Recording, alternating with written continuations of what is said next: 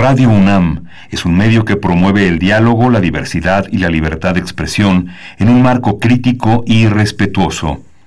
Los comentarios expresados a lo largo de su programación reflejan la opinión de quien los emite, mas no de la radiodifusora. Radio UNAM presenta Primer Movimiento. El mundo desde la universidad.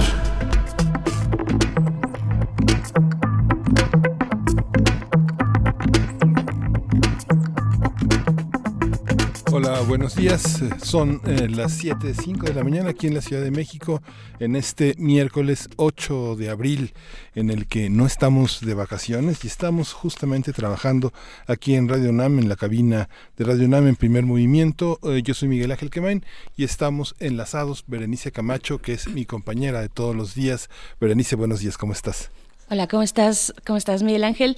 Espero que me escuchen bien por allá. Muy pues bien. yo desde Perfecto. Yo estoy desde casa en este ejercicio que hemos estado realizando, pues para acatar las medidas de salud que se han propuesto por las autoridades eh, nacionales, internacionales. Así es que, bueno, pues aquí estaremos durante las siguientes tres horas. Hay que decir que el día de hoy, que es miércoles 8 de abril, pues estaremos eh, dentro de esta semana, será el último día que transmitimos en vivo. El día de mañana jueves y el viernes tenemos un programa especial grabado para ustedes. Nos vamos a tomar un par de días de descanso, pero continuamos de nuevo el próximo lunes en vivo de esta manera. Esperamos que ya sea posible que tanto tú como yo permanezcamos en casa transmitiendo eh, para ustedes totalmente en vivo.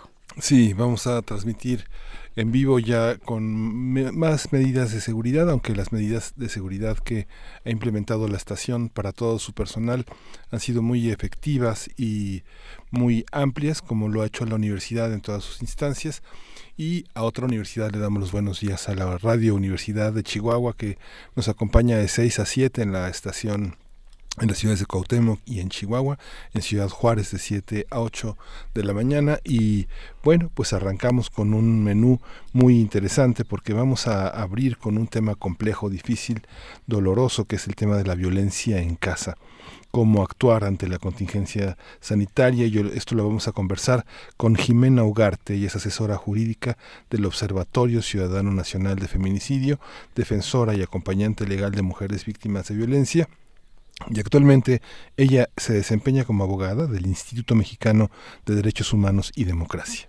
Así es, hay que recordar que en esta semana, eh, el lunes, si mal no recuerdo, la ONU pues recordó lo que está ocurriendo dentro de los hogares. Se ha incrementado de manera pues dramática, importante, la violencia en el hogar dirigida específicamente en mayor medida a las mujeres. Así es que es un tema que tenemos que abordar, que no podemos dejar pasar ahora que estamos todos en nuestras casas, pues este fenómeno sigue en México como lo ha hecho desde hace mucho tiempo, pero ahora con estas medidas se ha recrudecido. Entonces, bueno, también vamos a estar conversando como cada miércoles con Pavel Granados. Él es el director de la Fonoteca Nacional y está a cargo de nuestra sección de fonografías de bolsillo. A ver qué tema nos tiene preparado para el día de, el día de hoy. Sí, vamos a tener en la nota nacional damnificados unidos ante el llamado a quedarse a casa. ¿A qué casa van los que se han quedado sin ella? Los que está fracturada. Vamos a conversarlo con Francia Gutiérrez. Ella es habitante del edificio 1C colapsado del multifamiliar Tlalpan e integrante de Damnificados Unidos de la Ciudad de México. Ella ha sido una pieza fundamental en este proceso. Es una persona que sabe, es una persona que siente y es una persona que sabe comunicar lo que sus compañeros, lo que, lo que sus vecinos también dicen.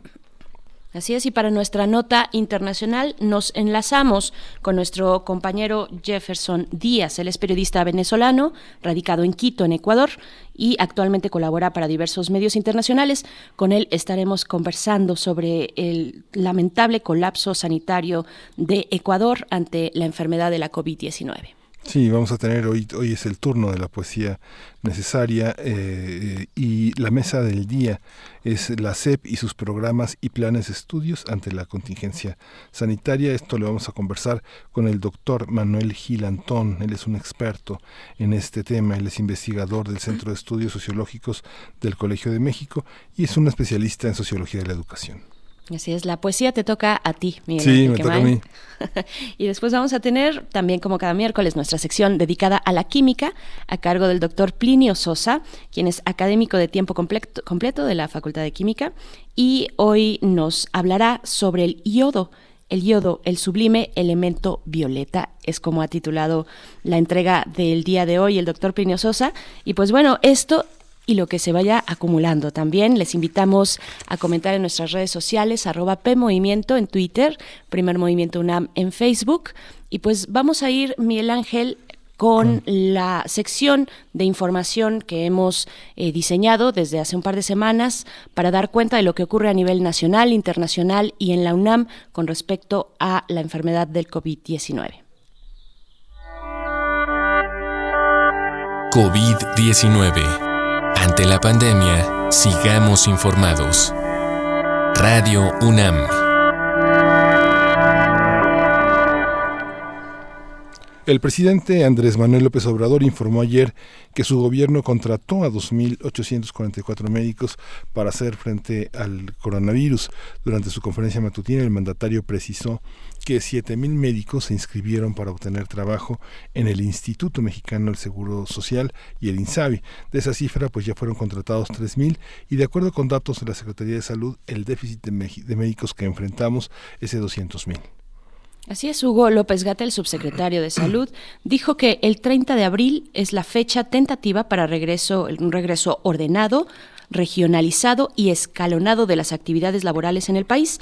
Durante la conferencia matutina del presidente Andrés Manuel López Obrador, el funcionario dijo que se trabaja en coordinación con las secretarías del Trabajo y de Economía para analizar el regreso a las actividades, pero esto dependerá de la curva epidémica.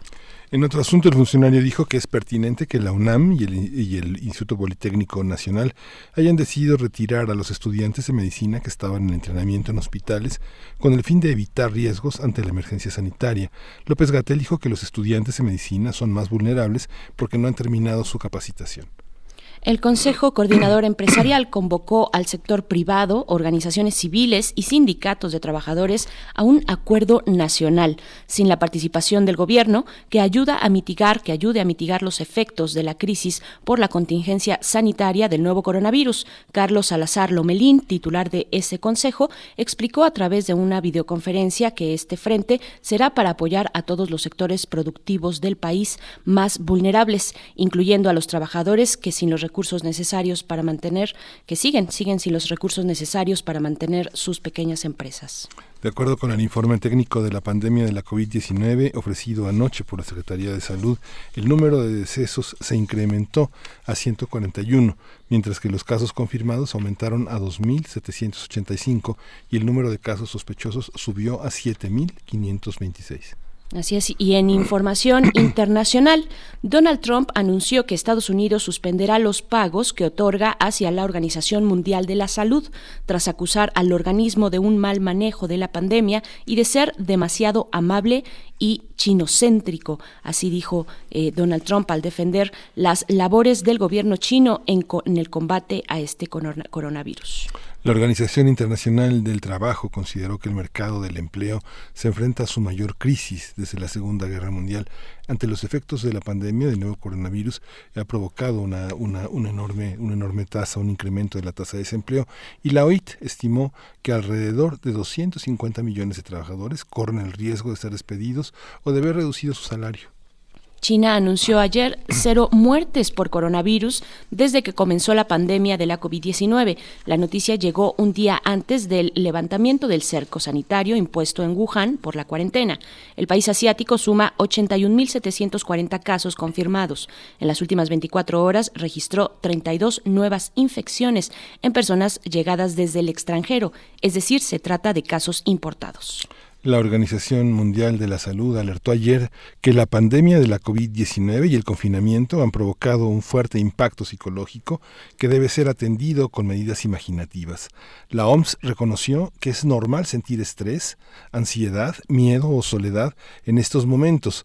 Estoy eh, hizo un llamado a procurar apoyo psicológico a los trabajadores sanitarios, uno de los grupos más afectados.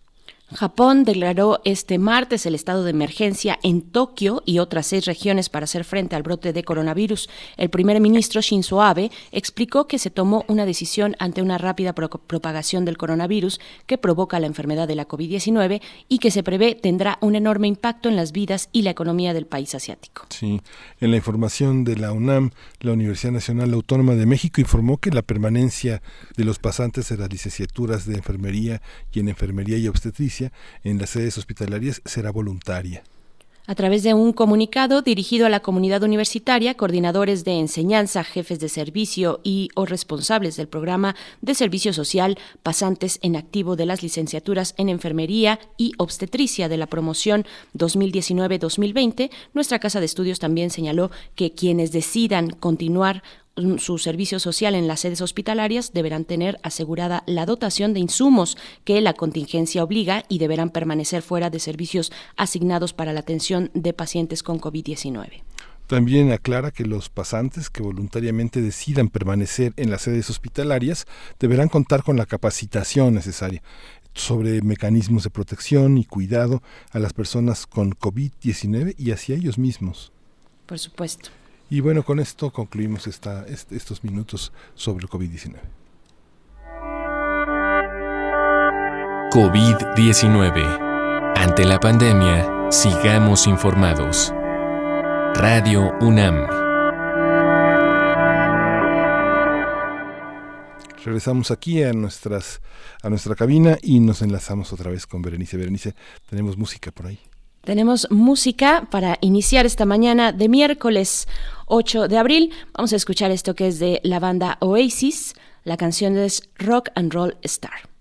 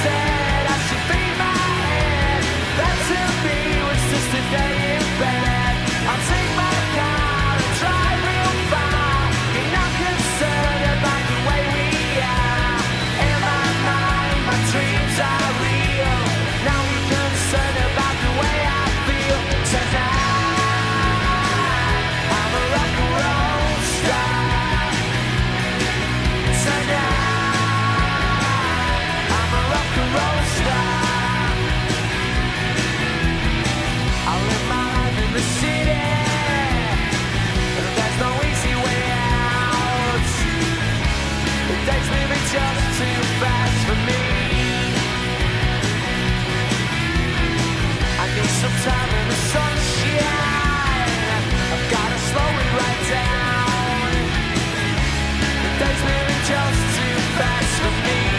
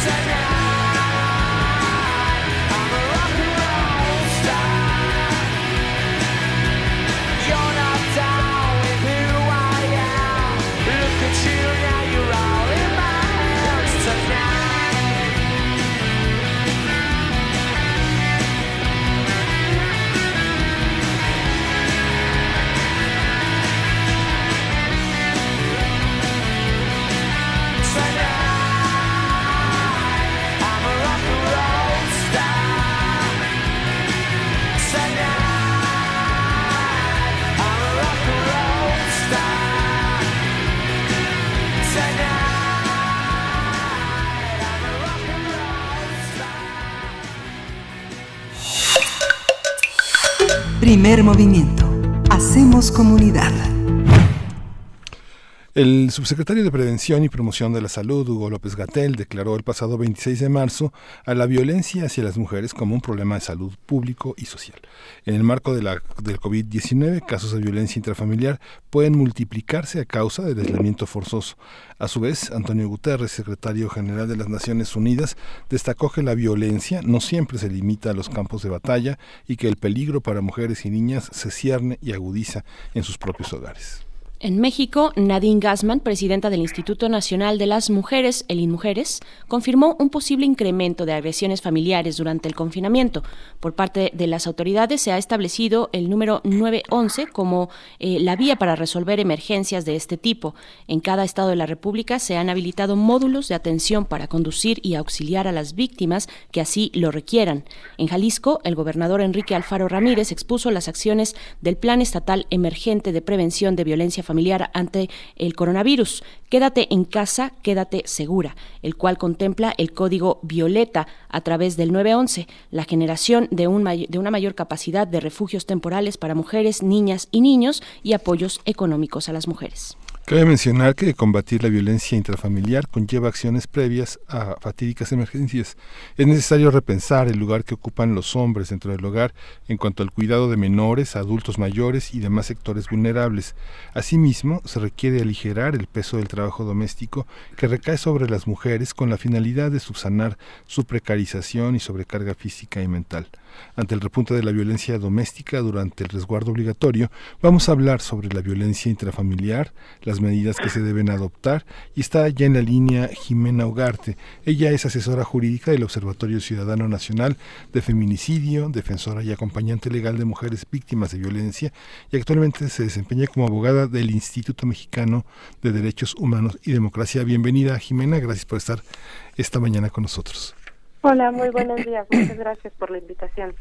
Al contrario, Jimena Ugarte, gracias por eh, estar esta mañana con nosotros.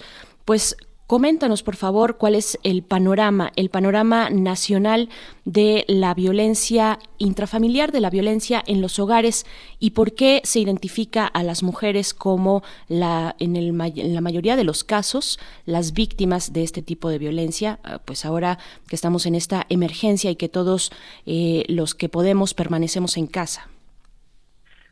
Bueno, pues básicamente ustedes ya lo dijeron al introducir esta plática. Eh, como bien comenta la secretaria de Gobernación, acaba de decir hace unos días eh, que los llamados al 911, esto que, que decían del Código Violeta, pues han aumentado 25%.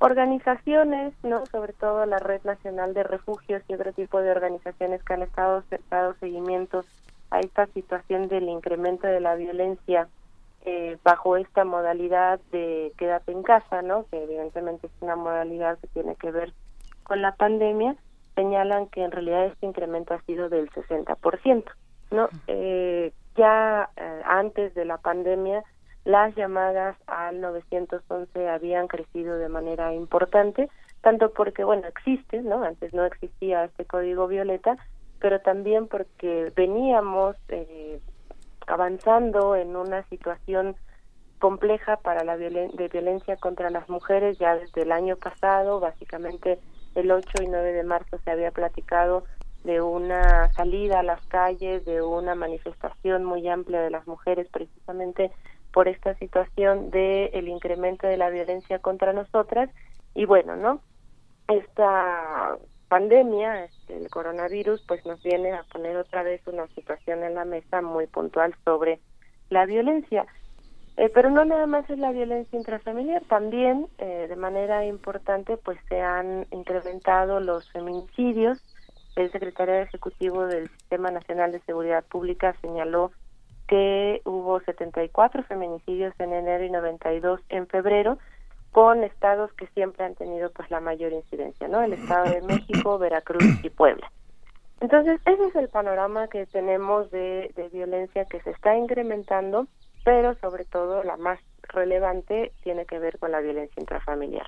Sí. No olvidemos, sí, dime, perdón. No, no, no, está bien, sigue, continúa por favor, Jimena. Sí, no, no olvidemos que parte de las eh, cifras que eran muy relevantes también de las que acababa de sacar el secretario ejecutivo del Sistema Nacional de Seguridad Pública sobre violencia contra las mujeres es que la, la, la cifra más impresionante eran 65 mil casos, ¿no?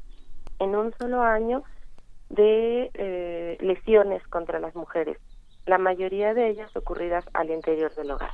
Entonces, ¿qué está pasando? Pues que básicamente esta situación está dan, incrementando algo que ya estaba presente en la vida de las mujeres mexicanas. Sí, fíjate que eh, el personal del 911 tiene una, una guía que se publicó en 2016 que se llama Protocolo Específico para la Atención de Emergencia de Violencia contra las Mujeres y es la línea 911. Si uno tuviera una llamada de esas al aire, uno saldría corriendo al lugar para auxiliar a esa persona, porque son verdaderamente dramáticas las, eh, la, la, escucha. Son cerca de 5.600 operadores que atienden esas llamadas y que atienden cerca de 10 llamadas por minuto.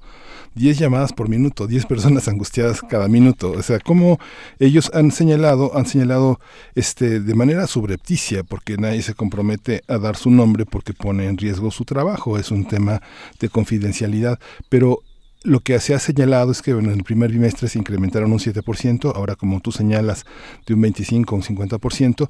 ¿Cómo actuar? La, la, gran parte de esas llamadas no, no se convierten en investigaciones. ¿Cómo hacer esa parte? ¿Cómo convertir, cómo dar el salto eh, y, convertirlo en investigaciones que se persigan de oficio? Claro.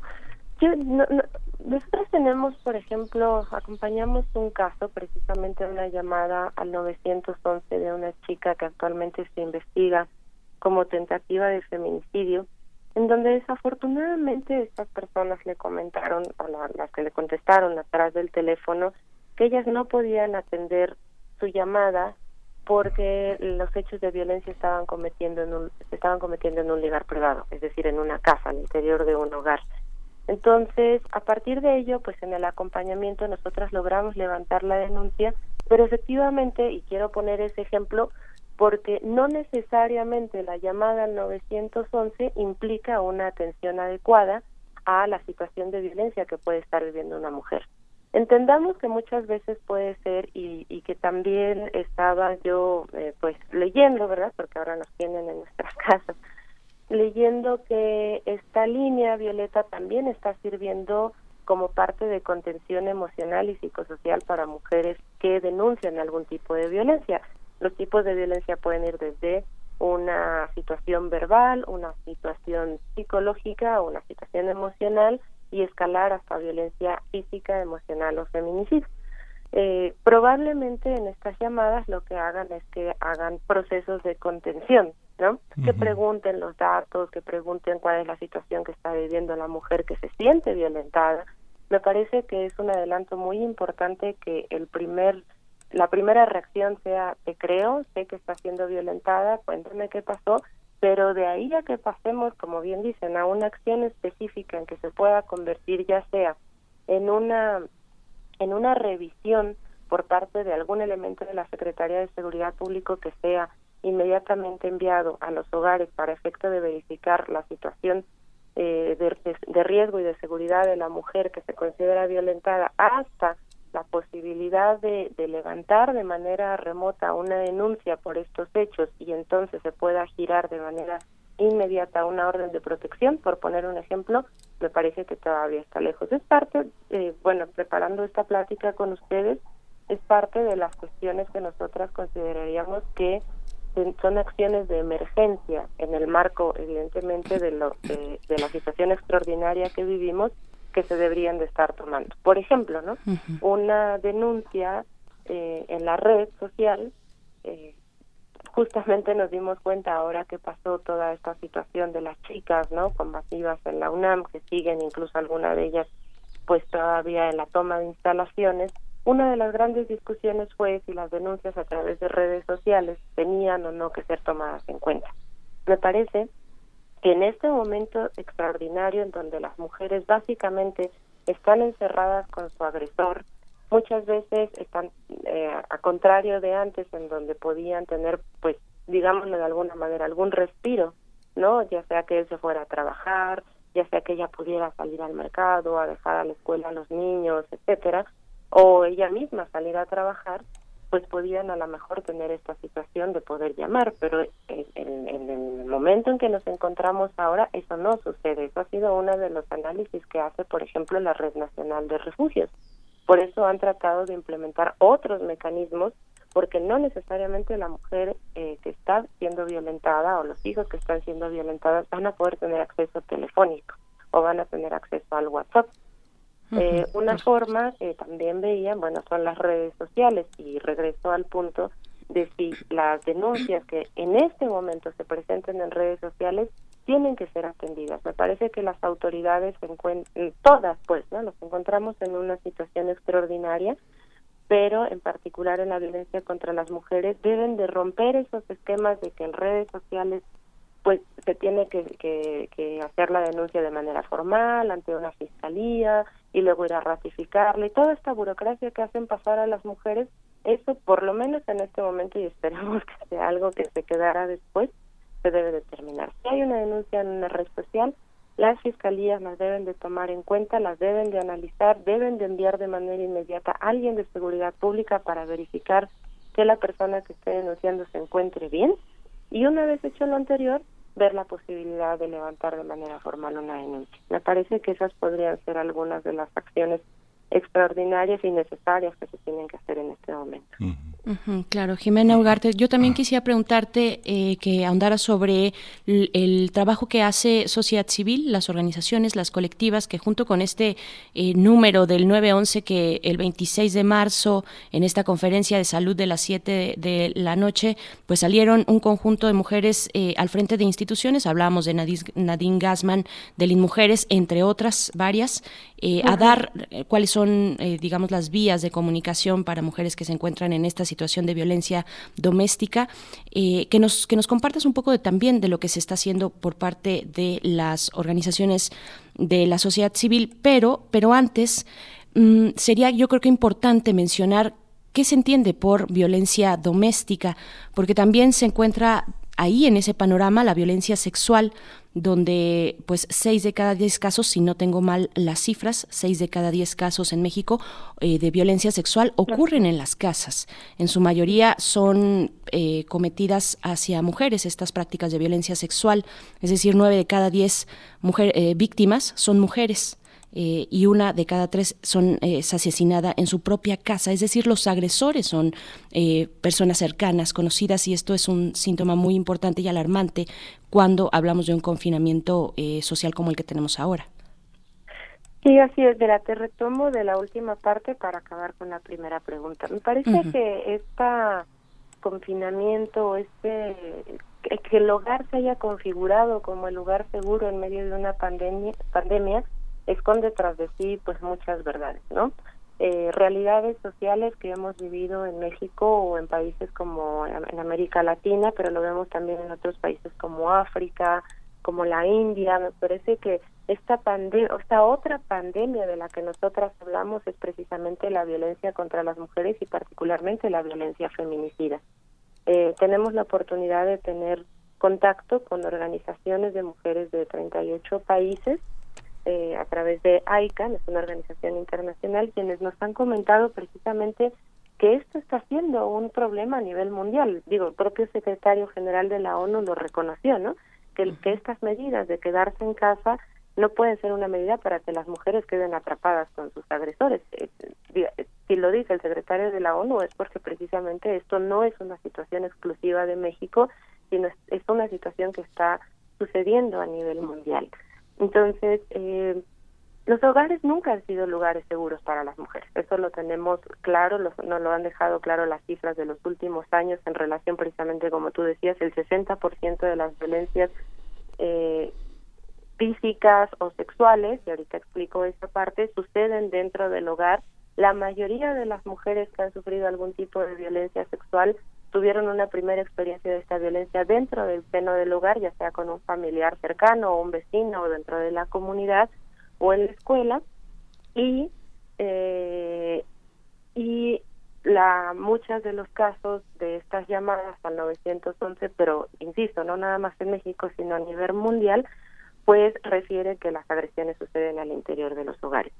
La diferencia entre qué es la el hogar y, la violencia física y sexual es de tipos y modalidades. Recordemos que la, el hogar es una modalidad donde, donde puede suceder la violencia contra nosotras. Es como la violencia laboral o la violencia comunitaria o la violencia institucional. Son los lugares en donde la Ley General de Acceso a las Mujeres a una vida libre de violencia y las teóricas eh, académicas feministas y también las organizaciones reconocen como parte de una clasificación, digamos, ¿no? Es una modalidad de la violencia, ¿dónde nos sucede? Entonces, para más o menos diferenciar los espacios de riesgo para las para las mujeres. Y las otras son tipos de violencia, se va, como decía, desde una violencia verbal, una violencia física, emocional, psicológica, económica, patrimonial, sexual o una violencia feminicida. Entonces, cuando nosotros hablamos de violencia en el hogar, por eso lo insistía desde el inicio, no nada más estamos hablando de violencia física, podemos estar hablando también de mujeres que se están sintiendo violentadas psicológica o emocionalmente por, por su agresor, que está todo el día en casa, que puede estar generándose una situación de conflicto interno por otras cuestiones que sabemos que no está siendo fácil pasar para las personas, sobre todo y máxime en países en donde la pobreza pues no es eh, pues la, la tónica general de los hogares mexicanos y no la excepción eh, entonces es donde pueden empezar a suceder este tipo eh, o estos diferentes tipos de violencia. Ya la violencia física o la violencia sexual pues son tipos de violencia que tienen que ser atendidos con mucho mayor cuidado. ¿Por qué? Porque también son las antesalas de una violencia feminicida. Generalmente, y ustedes, eh, bueno, para que lo sepa también su público, prácticamente todos los casos de feminicidio que, que hemos acompañado o que sabemos que han estado en los últimos años en México tienen antecedentes de otro tipo de violencia contra las mujeres, principalmente violencia física y violencia sexual. Entonces, por eso es muy, muy relevante estar atendiendo, ¿no? Desde las organizaciones de la sociedad civil, eh, me parece que una de las, ahorita en este momento, bueno, siempre lo ha sido, a mí me parece que es una organización pues que ha salvado la vida de, miles de mujeres, es la Red Nacional de Refugios, precisamente se ha dedicado a atender un problema que el Estado todavía no alcanza a cubrir, como es los refugios, ¿no? Los refugios temporales para mujeres y las casas externas. Estos refugios son sumamente relevantes en tiempos como los que estamos viviendo. ¿Por qué? Porque va a ser el único lugar, incluso en este momento, a donde las mujeres se puedan ir. Consideremos que a veces las mujeres violentadas se podían ir con sus padres, ¿no? O se podían ir con algún vecino, o se podían ir con alguna amiga. Bajo este contexto de aislamiento, de cada quien quedarse en su casa, y además un contexto que se ha ido como incrementando hacia procesos, eh, pues me parece como de, terror social, ¿no? Eh, de un control social muy fuerte, pero además las propias personas a veces con ciertas, pues, eh, tabús, ¿no? De lo que es el coronavirus, pues no van a permitir que una mujer violentada junto con sus hijos entre a su casa. Entonces, ¿cuál va a ser muchas veces en este contexto la única forma de salir de ese espacio violento contra las mujeres? Los refugios. Entonces, pues bueno, también nos da gusto escuchar que eh, se liberó el presupuesto de los de los eh, refugios eh, la Secretaría de Hacienda y Crédito Público acaba de generar un decreto el pasado 2 de abril en donde liberó el presupuesto para que puedan eh, pues dotarse de muchos más elementos los refugios porque no es nada más un lugar donde están las mujeres ahí se les da de comer se les da, da acompañamiento psicológico jurídico psicosocial pueden estar con sus hijos y, y pueden realizar diversas actividades pero sobre todo pueden estar fuera de este espacio violento no eh, otro elemento que también desde las organizaciones pues hemos tratado de implementar eh, son pues llamadas, ¿no? a muchas de las organizaciones que hacemos acompañamiento a mujeres víctimas de violencia pues de alguna u otra manera ya tienen eh, alguna referencia, ¿no? O alguien les hace la referencia de que somos organizaciones que acompañamos procesos de violencia y entonces eh, pues es un servicio que también estamos ya ya hacíamos pues desde antes la atención a víctimas de violencia eh, sexual familiar y feminicida pero en este momento pues estamos tratando de configurar una forma más efectiva de hacer esa atención. Y cuál es esa forma y que me parece que va a ser otro elemento otra acción o mecanismo que se tiene que fortalecer y actualizar en este momento de forma emergente, pero se tiene que quedar también como una política pública necesaria, son las órdenes de protección. ¿no? ¿Qué sucede? Las órdenes de protección se solicitan generalmente ante el Ministerio Público, ante los centros de justicia para las mujeres o lo que denominamos en la Ciudad de México las lunas o las abogadas para las mujeres que estaban en algunas fiscalías, quienes pues evidentemente por esta situación han disminuido su personal a más o menos la mitad, ¿no? Entonces, eh, y los juzgados pues están cerrados, ¿no? Entonces, la situación de solicitar una orden de protección, por ejemplo, lo que denominamos el Código de Seguridad Ciudadana, que no es otra cosa que el Código Águila, que un policía vaya a tu casa a ver que estás bien, ¿no? De manera regular y periódica, pues está complicando, ¿no? Entonces, lo que nosotras estamos tratando de hacer, pues, es eh, tratar de, de pues de aminorar no esta esta situación para las mujeres apoyándoles en la gestión de medidas de protección.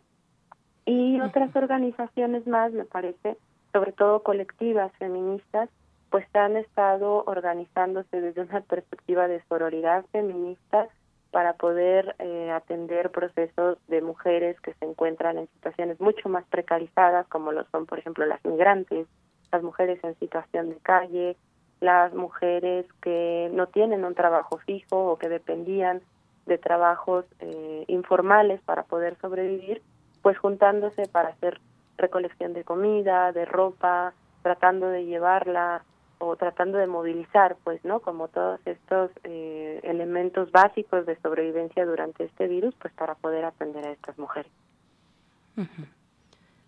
Perdón, hace, hace, hoy cumplimos 40 años, no hoy, pero este año se cumplieron 40 años de que la Organización Mundial de la Salud decretó en 1980 que el tema de la violencia hacia la mujer y hacia las niñas, hacia las personas mayores y mujeres, era un problema de salud pública.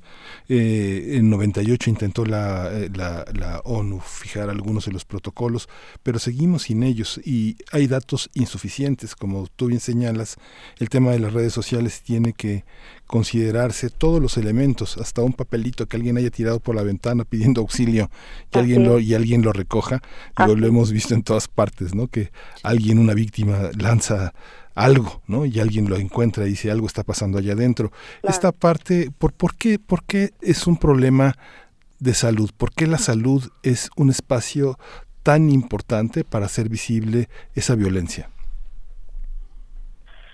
Bueno, la propia OMS no ya no solamente lo reconoce como un, un asunto o un problema de salud pública acaba de decir en el marco de esta pandemia mundial que otra de las grandes pandemias que vive la humanidad es precisamente la violencia de género no o sea ya lo considera no solamente un problema de salud pública como podemos tener muchos no sino precisamente al nivel de lo que estamos viviendo en este momento. Lo que pasa es que pues las mujeres en el marco de la pandemia de violencia generalizada que vivimos, pues no nos podemos aislar de los hombres, ¿verdad?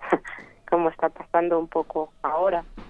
Eh, y que precisamente ha reconocido que estas políticas de aislamiento pues necesarias para frenar el virus, o sea, no estamos diciendo no no que no se hagan, pues sí, es, es muy necesario en el marco de lo que está sucediendo, pero esta política de aislamiento aumenta los factores de riesgo para la incidencia de violencia de pareja o familiar. Y me parece que es un problema de salud precisamente por lo que comentábamos. O sea, finalmente un, los, los problemas o los diferentes tipos de violencia que viven las mujeres o que podemos llegar a vivir las mujeres al interior de los espacios que consideraríamos tradicionalmente seguros, porque creo que también hay otra cosa que en este momento se debe de, de romper, ¿no? En el discurso gubernamental, en el discurso de la Secretaría de Salud, en el discurso de los diferentes gobiernos, sí, está bien, quédate en casa, es muy necesario porque está el virus, pero no, no, que, que, se deje de pensar en la casa como el único lugar en donde las mujeres, por ejemplo, las niñas y los niños u otros, otras personas en situación de vulnerabilidad pueden estar seguras. Porque esto no está siendo así. El único refugio no es la casa. Eso es una certeza que estamos viendo prácticamente, ¿no? Eh, y sobre todo este este aparente refugio pues no lo está haciendo para las mujeres no Entonces, es un problema de, de salud precisamente por eso, porque este tipo de violencias no solamente son, digamos, no es una situación simbólica, no es una situación abstracta. Cuando una mujer es violentada, efectivamente se trastorna todos sus elementos psicofísicos y emocionales, ¿no? Cuando una mujer simplemente eh, eh, empieza desde el noviazgo, por ejemplo, que es otro de los temas que hemos tratado de analizar, empieza a ser violentada verbalmente por su pareja, en donde la empieza a sentir, la empieza a hacer sentir, pues lo que decimos, ¿no? Como tonta, boba, fea, que es menos cosa, no la deja hablar, y eso se escala a una señalización de que por, eh, de celotipia, y eso se escala a una situación de aislamiento con su familia y con sus redes sociales, y luego eso pasa a una situación de violencia física, desde el momento en que la mujer está sufriendo ese tipo de violencia verbal, ¿no? Dudando, porque además todo esto no olvidemos que es parte de un sistema, es un sistema patriarcal, es un sistema patriarcal en donde nos configuran con roles y estereotipos de género para que las mujeres eh, sean como más proclives o seamos más proclives a aceptar ese tipo de violencias por el tipo de educación, por el tipo de cultura y, precisamente por el sistema patriarcal en el que vivimos. Entonces, la regla es la no defensa de las mujeres y más bien el sentirse disminuidas, minusvaloradas y todas las demás, eh, pues todo lo que ello puede desencadenar en procesos psicosociales y psicoemocionales de la mujer. Y eso es un problema de salud, porque cuando hay un desequilibrio psicoemocional o psicosocial de una mujer por efecto de un agente externo, que es la violencia que se está cometiendo contra ellas, estamos hablando de una situación de salud que tiene que ser atendida. Es decir, no es una situación privada. Hace mucho que, bueno, no hace mucho, pues, pero los movimientos feministas han logrado, me parece una frase muy importante, que es lo personal es político y lo privado es público. En estos casos antes se consideraba que todas esas cosas eran situaciones que se tenían que arreglar en casa, ¿no? O sea, decía, ¿no? La frase típica, los trapitos se lavan en casa. Y esto ya no es así. Se tuvo que reconocer por parte de la Organización Mundial de Salud que estas situaciones de violencia que vivían las mujeres tenían efectos en el marco de su salud mental, ¿no? En primer lugar, ¿por qué? Porque las valoraba, les generaba reacciones adversas como eh, ansiedad, preocupación, estrés, depresión, que son enfermedades psicosociales y que después escalaban a situaciones físicas, ¿no? En donde evidentemente entonces tenemos otro tipo de problema de salud. Lesiones, lesiones físicas, lesiones de carácter sexual que tienen que ser atendidas debidamente por el sistema de salud pública. Por ejemplo, uno de los grandes problemas que tenemos fuera del, del coronavirus pues es precisamente los dictámenes médicos de víctimas de violencia sexual. Muchas veces pueden eh, tener algunos pequeños moretones o algunos signos de violencia física en las áreas genitales y los médicos no los determinan como signos de carácter de violencia sexual y por eso no se llega a una investigación eh, criminal, ¿no? de ese delito. Y bueno, no se diga ya cuando estamos hablando de, de violencia feminicida, ¿no? Es clarísimo que eh, la violencia contra las mujeres causa su muerte. o sea, las mujeres pues, son asesinadas por el simple hecho de ser mujer. Entonces, ese es el asunto de por qué es un asunto de salud pública, porque todos estos elementos no se pueden cargar a la situación privada de la mujer. Tú decidiste casarte, tú decidiste juntarte, pues tú arréglate tu problema mental o tu problema físico, ¿no? Es un asunto que tiene que ser atendido por el Estado a través de los sistemas de salud con perspectiva de género para atenderlos de manera diligente y precisamente por eso se convierte en un problema de salud. Así es, y pues ahí está la ONU haciendo este llamado urgente a los países a que implementen a la par de sus protocolos y, sus planes para enfrentar esta pandemia, eh, que también eh, implementen las cuestiones para resarcir para evitar lo que ocurre en los hogares en cuanto a violencia doméstica, violencia de género. Y pues Jimena Ugarte, asesora jurídica del Observatorio Ciudadano Nacional del Feminicidio, te agradecemos mucho esta conversación esta mañana. Dejamos también, eh, bueno, los datos del 911, por supuesto. Eh, la Red Nacional de Refugios tiene un número que es el 800 82 24 460 Y, bueno, también está la línea de mujeres para la Ciudad de México, el 5658-1111, entre otras alternativas que, se pueden encontrar y que estas colectivas y también el esfuerzo de la sociedad civil, eh, mujeres organizadas, están realizando para apoyar esta situación adversa, compleja, que se agudiza en este momento de pandemia. Muchísimas gracias, Jimena. Bueno, también quiero enfatizar, gracias a ustedes. Está la página del Instituto Mexicano de Derechos Humanos y Democracia y del Observatorio. Ahí también hay mecanismos de contacto con abogadas y, diferentes personas que hemos atendido esta violencia y también las estamos poniendo a completa disposición de cualquier mujer que pueda requerir en este momento alguna atención. Y pues no, muchas gracias a ustedes. Esperemos que sí, que efectivamente el gobierno mexicano pues ya empiece a hacer una mención mucho más relevante, que no sea un adorno como siempre ha sido. Eh, la atención de la violencia contra las mujeres se requieren medidas de emergencia, ¿no? Con independencia de que existan o no otras cuestiones, ahorita son medidas de emergencia, medidas que se tiene que considerar la perspectiva de género, es decir, se tiene que considerar que las mujeres están encerradas con sus agresores. Entonces, ¿qué se hace respecto a ello? No basta con que haya las líneas, no basta con que puedan llamar por teléfono. Las mujeres no están pudiendo llamar. Entonces, ¿qué es lo que tenemos que hacer? Generar otros mecanismos de protección para evitar más muertes, para evitar mujeres que salgan extremadamente violentadas de esta pandemia o incluso eh, evitar pues que haya feminicidios al interior de los hogares por efecto de esta pandemia. Así es, pues muchas gracias Jimena Ugarte, abogada del Instituto Mexicano de Derechos Humanos y Democracia. Ahí están los datos y ojalá que también los procesos se hagan presentes eh, de manera pública y como sociedad. Muchas gracias Jimena. Muchas gracias, hasta luego. hasta luego. Vamos a ir con música, vamos a escuchar Shimbo con la pieza El Sueño.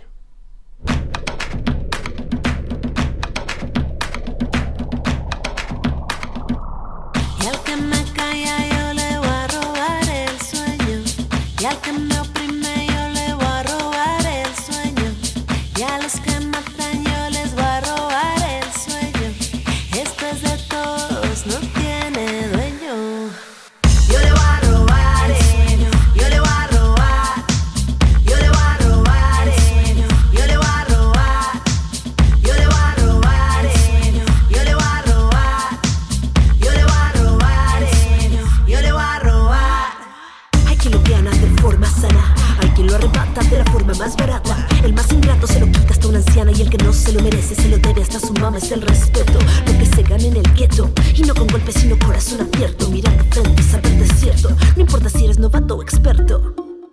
Y al que me calla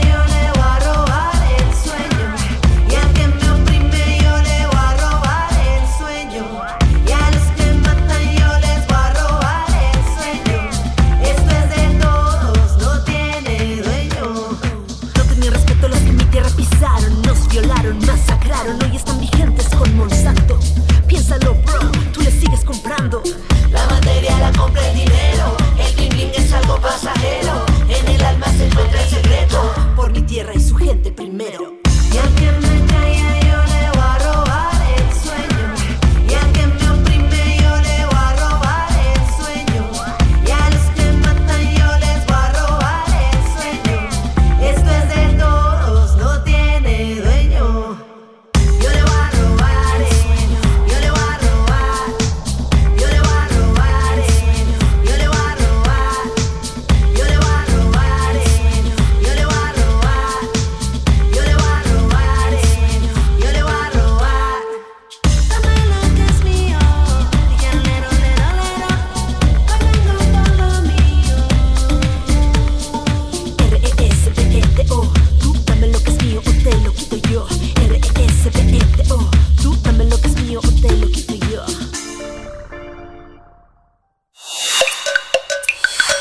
Primer movimiento. Hacemos comunidad. Fonografías de bolsillo. Ya está en la línea esperando con sus fonografías de bolsillo el escritor Pavel Granados. Pavel, ¿cómo estás? Eh, nos, nos vamos tendidos ahora. Espere, nos vamos tendidos, ahora sí va a ser de bolsillo.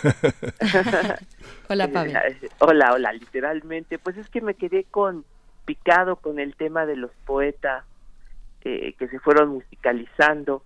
Y recordé también que José Emilio Pacheco decía que el modernismo literario se hizo popular en las canciones de Agustín Lara, por ejemplo, o en las de Curiel, en las de Luis Alcaraz, gracias a que María Enriqueta, la escritora de Coatepec, Veracruz, se dedicó a hacer los libros de texto de las escuelas, no, naturalmente no libros gratuitos, sino libros de lectura que se compraban hace muchos años para ser leídos en las en las escuelas. Yo no los conocí. Rosas de la infancia se llamaban estos libros que hizo María Enriqueta y que pusieron pues al, al alcance de todos al modernismo.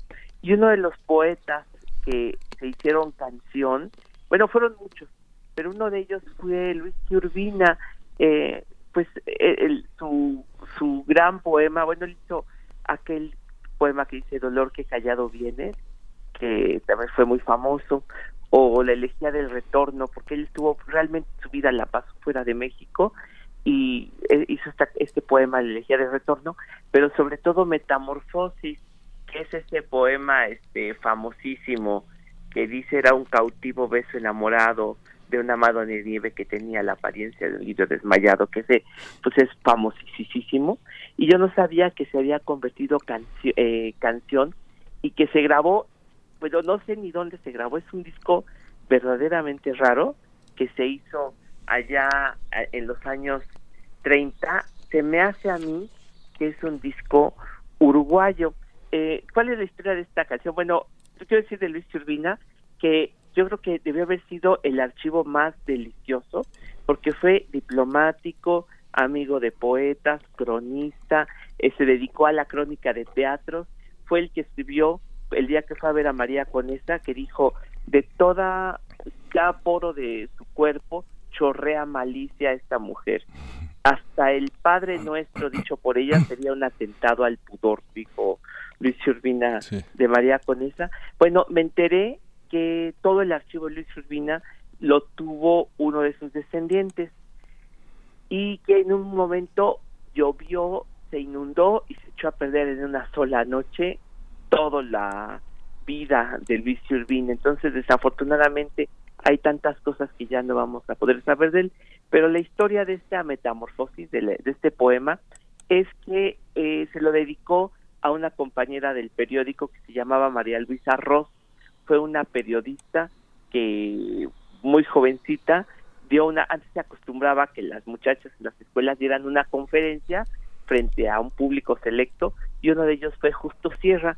Justo Sierra la llevó a trabajar con Luis Urbina y fue uno de los miles de amores que tuvo Luis Urbina. Solo quiero decir antes de presentar ya esta canción que de Luis Urbina se decía que era feo sin atenuante. Y no obstante, tuvo muchas, muchas novias y muchos hijos ilegítimos y todo se los fue a presentar a su esposa legítima, doña Lucecita, que tenía, odiaba toda esa vida de Luis Urbina, tenía frente a la puerta de su casa un listado de amigos de Luis Urbina que no podían entrar a esa casa. O sea que todos los, los la lista de los grandes poetas modernistas estaban pegados en la puerta de la casa de Luis Urbina porque no podían entrar. Pues esta grabación que les traje ahorita es un recuerdo de este poeta que murió hace muchos años allá en Madrid, porque fue también diplomático, vivió en Sevilla, ahí estuvo en el Archivo de Indias eh, investigando, haciendo el trabajo histórico. De verdad es un autor que vale la pena leer porque es muy divertido y muy nostálgico. Pues te agradecemos mucho, Pavel. Fue una fonografía express. Otro día platicamos de este poeta porque de veras es un poeta maravilloso. Luis Urbina y que ya casi nadie lee. Así es, pues lo, recuperamos eh, más adelante. Por ahora te agradecemos, te mandamos un abrazo, cuídate mucho en casa. Ustedes también un abrazote, Gracias. gran abrazo. Gracias. Vamos a escuchar esto y también nos despedimos así de la Radio Universidad de Chihuahua. Nos vamos a ir al corte, pero antes escucharemos esta propuesta de las fonografías de bolsillo.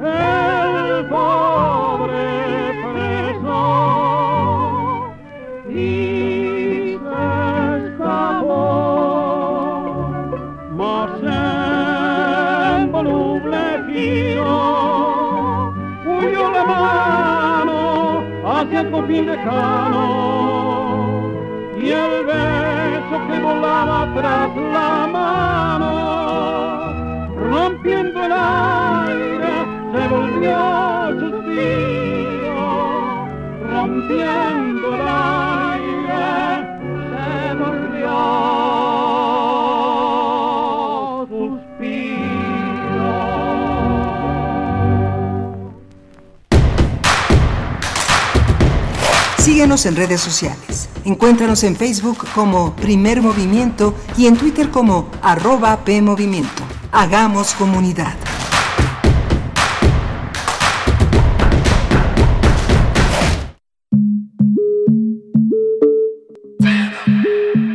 La palabra prostitución es una palabra que ha ido con el tiempo generando un estigma. Las mujeres estamos divididas en decentes y putas o decentes y prostitutas y las mujeres que se dedican hoy en día al comercio sexual prefieren ser nombradas trabajadoras sexuales y no prostitutas. Lleva contigo los temas que están cambiando al mundo. Mi orientación sexual es gay, en pareja por 12 años, como una familia realmente, como lo que somos, una familia con mascotas y con todo. Nos ha ido bien. Escuchar y escucharnos. Construyendo igualdad. Un programa de Radio UNAM y el Centro de Investigaciones y Estudios de Género. Entra a www.radiopodcast.unam.mx y encuentra las cinco temporadas. Radio UNAM. Experiencia sonora. Somos el TCDMX. Y seguro nos conoces por qué. Somos el árbitro antes, durante y después de una elección en la Ciudad de México. Verificamos las decisiones en pueblos y barrios originarios, partidos políticos y de participación ciudadana. Date cuenta, protegemos tus derechos político-electorales. Tribunal Electoral de la Ciudad de México, garantizando justicia en tu elección. Son tiempos difíciles, pero entre todos podemos salir adelante. Quedarse en casa es ser solidario, responsable. Es un acto de amor. Quédase en casa. Que todos nos quedemos en casa. Por favor, quédate en casa. Quedarse en casa. Quedarnos en casa. Quédate en casa. Me quedo en casa. Me quedo en casa. Quédate en casa. Quédate en casa. Quédate en casa. Quedarnos en casa. Quédate en casa.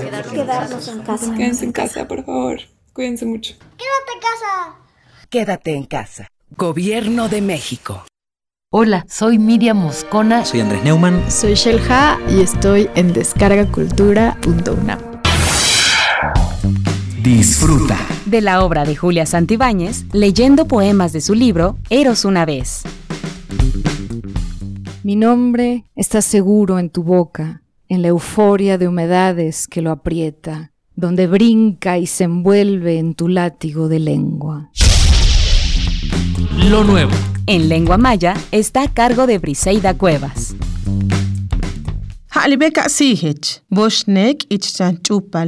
Y entonces tú naciste, niña de ojos muy negros. Novedades. ¿Qué es la bioética? En voz de la doctora Paulina Rivero Weber.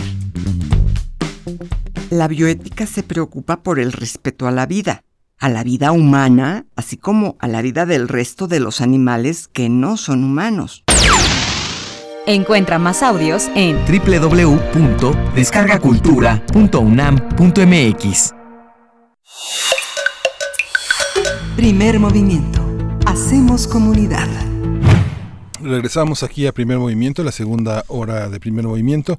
Les comentamos que estamos, Berenice Camacho, en, la en, en el, el, remoto, en el remoto, no, en la línea del remoto, porque Radio UNAM cuenta con una tecnología para mantenernos enlazados, para hacer las eh, transmisiones desde cualquier punto que se encuentre uno de sus participantes, uno de sus eh, colaboradores, y en este caso es Berenice Camacho. Buenos días, Berenice, ¿cómo estás?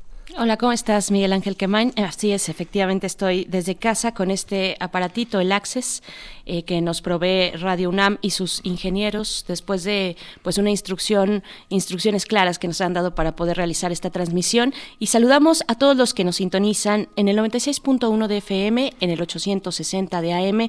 Recordamos que estamos en una transmisión conjunta, dada pues eh, la disminución del personal en Radio UNAM y la necesidad de quedarse en casa de todos nuestros colaboradores de AM y FM, pues hemos eh, pues tomado esta decisión de transmitir de manera conjunta en las dos vías.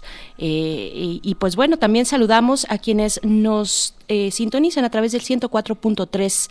Llegamos hasta Morelia gracias a la Universidad Michoacana de San Nicolás de Hidalgo en la radio Nicolaita. Bienvenidos, bienvenidas todas ustedes. Están ahí nuestras redes sociales para que hagamos comunidad, para que nos envíen sus comentarios, arroba P Movimiento en Twitter, Primer Movimiento En Facebook. Y tenemos una hora muy interesante por delante todavía, Miguel Ángel. Sí, tenemos una hora muy interesante. Vamos a conversar con Francia Gutiérrez. Ya la ha escuchado usted aquí en Primer Movimiento. Hemos hablado fundamentalmente con los damnificados unidos ante el llamado a quedarse a, eh, en casa. Francia es habitante del edificio 1C que se colapsó en el multifamiliar Tlalpan y va a estar con nosotros esta mañana. Y para nuestra nota internacional nos eh, comunicaremos con Jefferson Díaz, periodista venezolano radicado en Quito, Ecuador, que actualmente colabora para diversos medios internacionales. Vamos a hablar sobre el colapso sanitario en Ecuador ante la enfermedad de la COVID-19 para nuestra nota internacional. Y pues vamos a ir, vamos a ir este justamente ya con nuestra nota nacional. Ya está Francia Gutiérrez enlazada en la línea y pues nos vamos con él.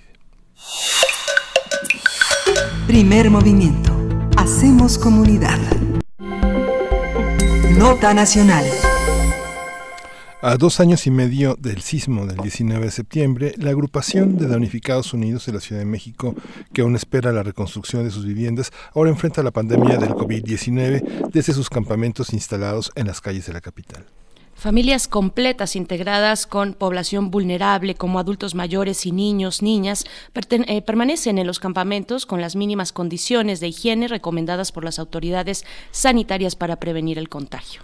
Padecen escasez de agua, algunos no cuentan con baño o luz y ni siquiera con el servicio de recolección de basura y aunado a ello afrontan las inclemencias climáticas, las enfermedades, el hacinamiento, los asaltos. Por medio de un comunicado, los damnificados eh, aseguraron que la Comisión para la Reconstrucción del Gobierno de la Ciudad de México pretende aprovechar la pandemia para desarticular las, masas de, las mesas de trabajo que han sostenido de manera periódica en busca de soluciones para regresar a una vivienda. Sin embargo, por medio de un video, el comisionado César Cravioto aseguró que el programa de reconstrucción continuará con sus labores y los recursos permanecerán seguros en un fideicomiso. Tendremos una conversación sobre las condiciones de los damnificados por los sismos de 2017 y la problemática de cumplir con las medidas sanitarias durante la contingencia sanitaria. Este día nos acompaña Francia Gutiérrez. Ella es habitante del edificio 1C un edificio colapsado del multifamiliar Tlalpan y también es integrante de Damnificados Unidos de la Ciudad de México y nos da gusto poder eh, conversar contigo una vez más, desafortunadamente en estas condiciones ahora todavía más adversas, pero te damos la bienvenida Francia Gutiérrez. ¿Cómo estás? Buenos días. Buenos días, Berenice y Miguel Ángel. Pues muchas gracias como siempre por ser uno de los espacios que todavía están pendientes de esta población que hoy está doblemente vulnerable ante la pandemia y ante la inacción de terminar con la reconstrucción en la Ciudad de México. Sí, Francia. Eh, cuéntanos, eh, eh, la primera semana de febrero tuvimos, vimos en la prensa nacional, bueno, en la prensa también de la Ciudad de México, que con bombo y platillo decían ya regresaron a sus viviendas, ya se les entregaron, pero después vimos este estira y afloja entre un comisionado que tiene credibilidad, que tiene, que, que ha trabajado en estos años pero también hay una parte que se tiene que aclarar, se tiene que conversar y sobre todo ahora con esta pandemia salen, afloran muchísimas contradicciones que ustedes estoicamente han enfrentado de pie frente a todas las inclemencias no solo del tiempo, sino de la violencia y la agresividad que la misma ciudad genera frente a personas que no tienen, eh, que están, que están vulnerables. Cuéntanos un poco, este, acláranos un poco todo este panorama, Francia, gracias. Justamente eh, veníamos sosteniendo mesas de trabajo con la jefa de gobierno y con el comisionado para la reconstrucción, pues desde hace ya más de un año con, con, la jefa de gobierno actual. Y pues estas mesas de trabajo eh, ya vienen con un bajo nivel de acuerdos y con poca capacidad de seguimiento de estos en cada uno de los predios damnificados. Y eh, pues ante la emergencia del COVID, pues nos ajustamos, ya habíamos dado cuenta en Radio UNAM de cómo nos ajustamos a disminuir nuestras comisiones de vecinos, que normalmente son salones de 400 vecinos, a ahora ser 50, 30 y hasta 25 vecinos, eh, pues para mantener la interlocución, porque la mayoría de los damnificados son personas de la tercera edad son los rostros más comunes en la eh, Asamblea de Tláhuac, en la Asamblea del Multifamiliar, en Iztapalapa, eh, en los diversos predios que, que todavía están pendientes de su reconstrucción. Y por supuesto que nos preocupa a nosotros como integrantes del colectivo pues su salud, pero también nos llama la atención como la Comisión para la Reconstrucción pone este elemento de pues de la garantizar la la salud de las personas de la tercera edad cuando pues ha tenido 31 meses a esta población fuera de sus casas y, y no ha tenido una respuesta efectiva. Eh, proponen también una serie de acciones mediante mesas virtuales. Nosotros como damnificados, la gran parte de la población pues todavía no está dentro de sus casas como para tener una conexión de internet, este, luz, tener la infraestructura que ellos seguramente sí tienen dentro de sus hogares para poder establecer una videollamada que además no es una interlocución entre una población que como bien dicen ha generado un movimiento social que ha generado también pues logros de reconstrucción a través de una plataforma virtual y que además ya han sido a lo largo de una semana a partir del 31 de marzo que se da este anuncio, pues ya han sido más de cuatro veces en las que no se tiene la respuesta de la Comisión para la Reconstrucción en esta interlocución virtual. Entonces, nos está preocupando mucho, el asunto no de fondo no es sostener las mesas de trabajo, sino que la Comisión para la Reconstrucción no está dando seguimiento a cada uno de los predios. Por eso hicimos público en el último comunicado cada uno de los pendientes en 19 puntos, lo que está pendiente eh, de, trabajar en cuanto a garantizar la reconstrucción o rehabilitación de todos los predios del colectivo y por supuesto todos los predios que están en la ciudad afectados. Eh, la rehabilitación o reconstrucción de los cuadrantes 39, 39 bis, 40 y 41 en Tláhuac, que además pues les están negando el acceso por decir que las viviendas ya eran precarias antes del sismo y que no van a mejorar su calidad de vida a partir de la reconstrucción. También pedimos la adquisición de terrenos para la reubicación eh, en la alcaldía de Iztapalapa, que reconozca la preexistencia de, de cada una de las casas con el metraje y con las condiciones de plurifamiliaridad antes del sismo. Eh, dictámenes que están pendientes también en Iztapalapa a 31 meses eh, conclusión de, de dos casas que están también en la casa de Iztapal, de eh, alcaldía de Tláhuac, perdón, eh, que no han iniciado su proceso, que están desde cero, que no se detengan las obras para Ámsterdam 27, para Miramontes 3040, Insurgentes 1260, predios que ya deberían de estar entregados a esta fecha y todavía no están concluidas sus obras.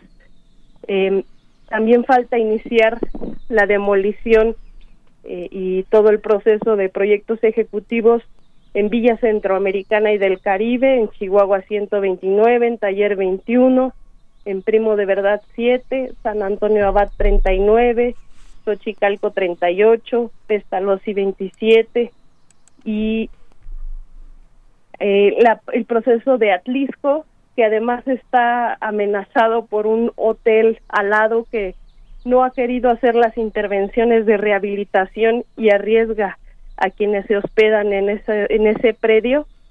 Y sobre todo las garantías de sanciones a las empresas que a lo mejor ahorita en este tema de la cuarentena pues sienten que hay una tregua y que van a salir bien airadas después de que hicieron sobrecostos, de que entregaron meses tarde el proceso de reconstrucción.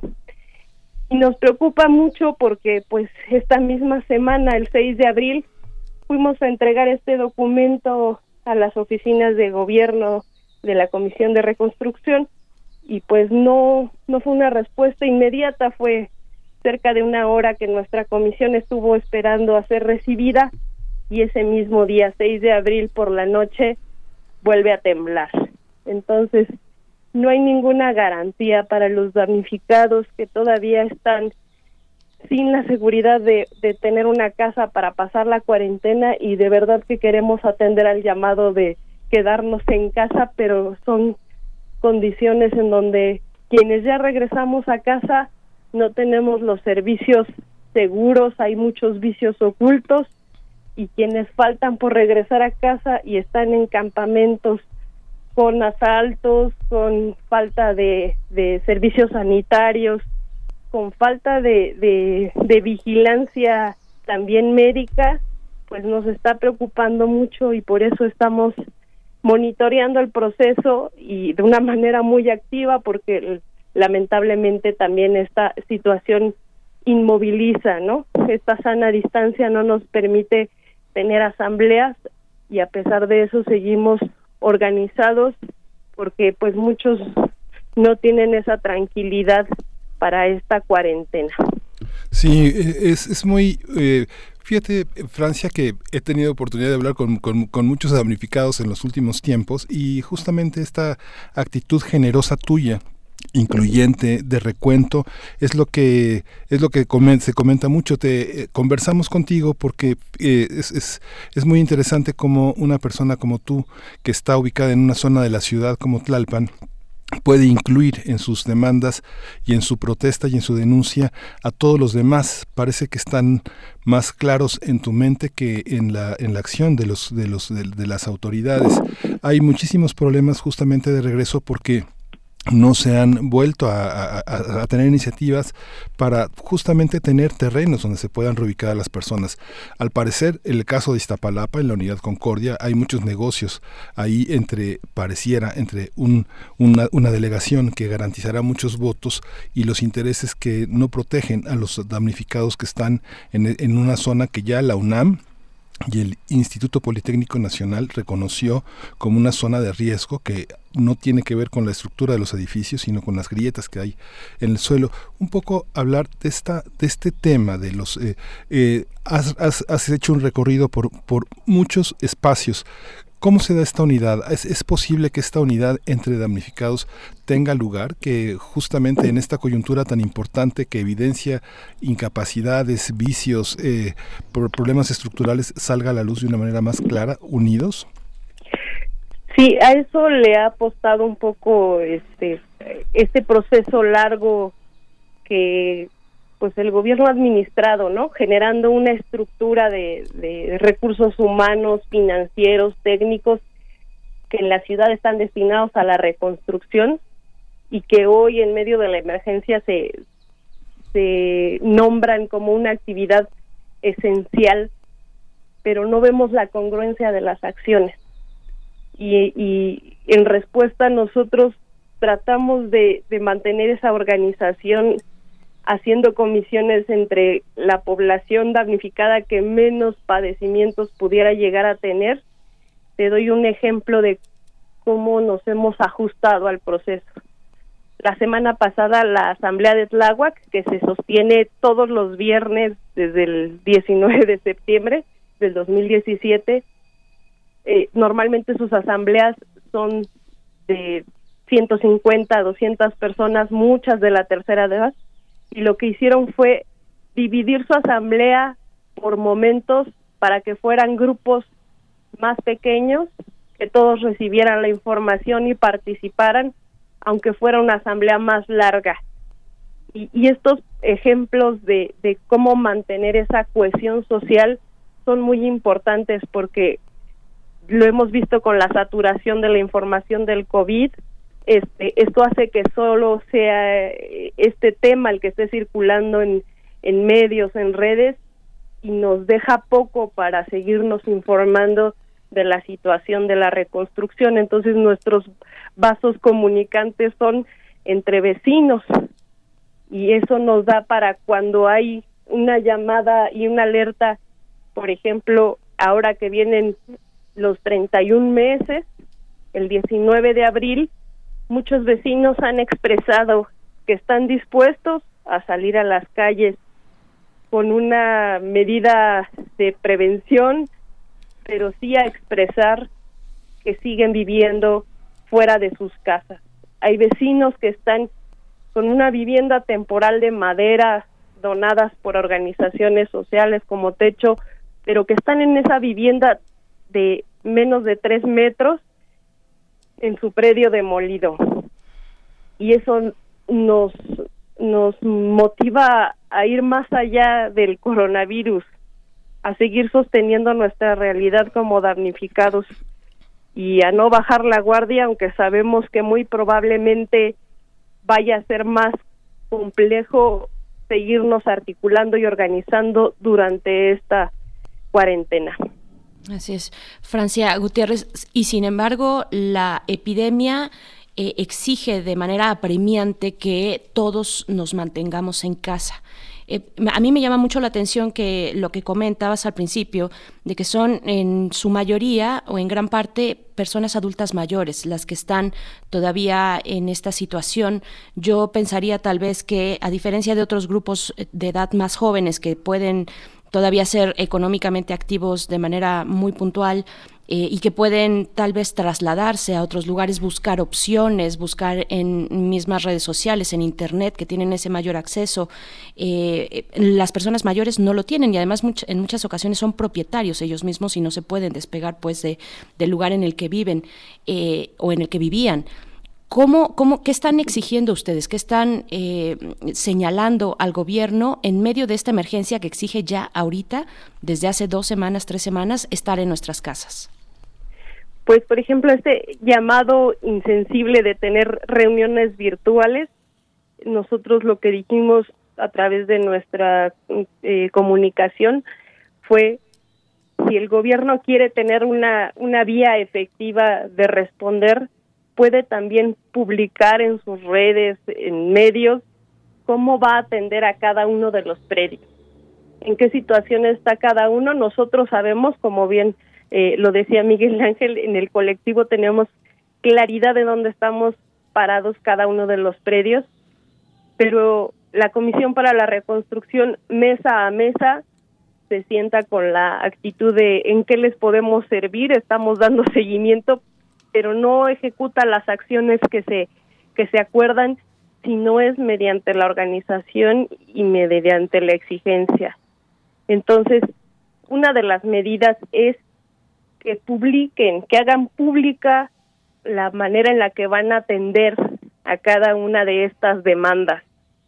No que nos metan a un embudo tecnológico de hacer videollamadas que sí resuelven para el mundo ejecutivo, pero no para una desigualdad social en donde los funcionarios cuentan con todas las herramientas tecnológicas y una señora de 70 años en la alcaldía de Tláhuac que acude a las asambleas no va a tener manera de, de asumir este nuevo rol que tenía antes en las mesas de manera activa. Entonces, si la Comisión para la Reconstrucción sigue estando vigente con su presupuesto y con su estructura, con poca gente podría estar en los predios también dando seguimiento. Si es que las obras no se han parado porque en muchas han disminuido su, su capacidad de, elaborar, pues entonces que esté monitoreando cómo va a estar el ritmo ajustado a este a esta cuarentena. No puede ser que se sostengan las mismas fechas de entrega cuando está bajando la fuerza de trabajo en cada una de las obras. Y eso no nos da tranquilidad. Sabemos que van a pasar más meses de los que estaban programados fuera de casa y tampoco tenemos medidas del gobierno de decir cómo va a dar acompañamiento a los damnificados. Por ejemplo, dicen que van a sostener el apoyo para la renta para los damnificados, pero quieren que les garanticen que no están dentro de su casa o que están en una vivienda no inhabitable en vez de garantizar que están en una vivienda completamente habitable. En el, por ejemplo, en el multifamiliar tenemos cerca de 40 vecinos que estaban esperando el apoyo para la renta en marzo y no la han recibido eh, y no han podido regresar porque pues no está la, la vivienda completamente habitable y estamos en el periodo en donde los vicios ocultos dejan de ser ocultos y se vuelven reportes de fugas, de malas carpinterías con chapas de puertas que no cierran correctamente. Tenemos un, un reporte de, de demasiada inseguridad en los campamentos del multifamiliar y en las propias eh, andadores y corredores del multifamiliar. En primera, porque ya no tenemos la seguridad pública que teníamos y en segunda, porque no hay iluminación de, de, de toda la, la unidad. Entonces eso también nos expone más a la gente que sí está dispuesta a salir a la calle, que son los que eh, pues vandalizan o, o, que hacen los asaltos a transeúntes. parece que el gobierno sí quiere estar en su sana distancia mientras nosotros no tenemos ni esa opción dentro de las casas. Entonces, pedimos que haga pública la respuesta de cómo va a atender a los damnificados cada uno de los predios, que dé seguimiento en, en cada lugar. Eso no puede ser virtual. La reconstrucción no puede ser virtual ni a distancia.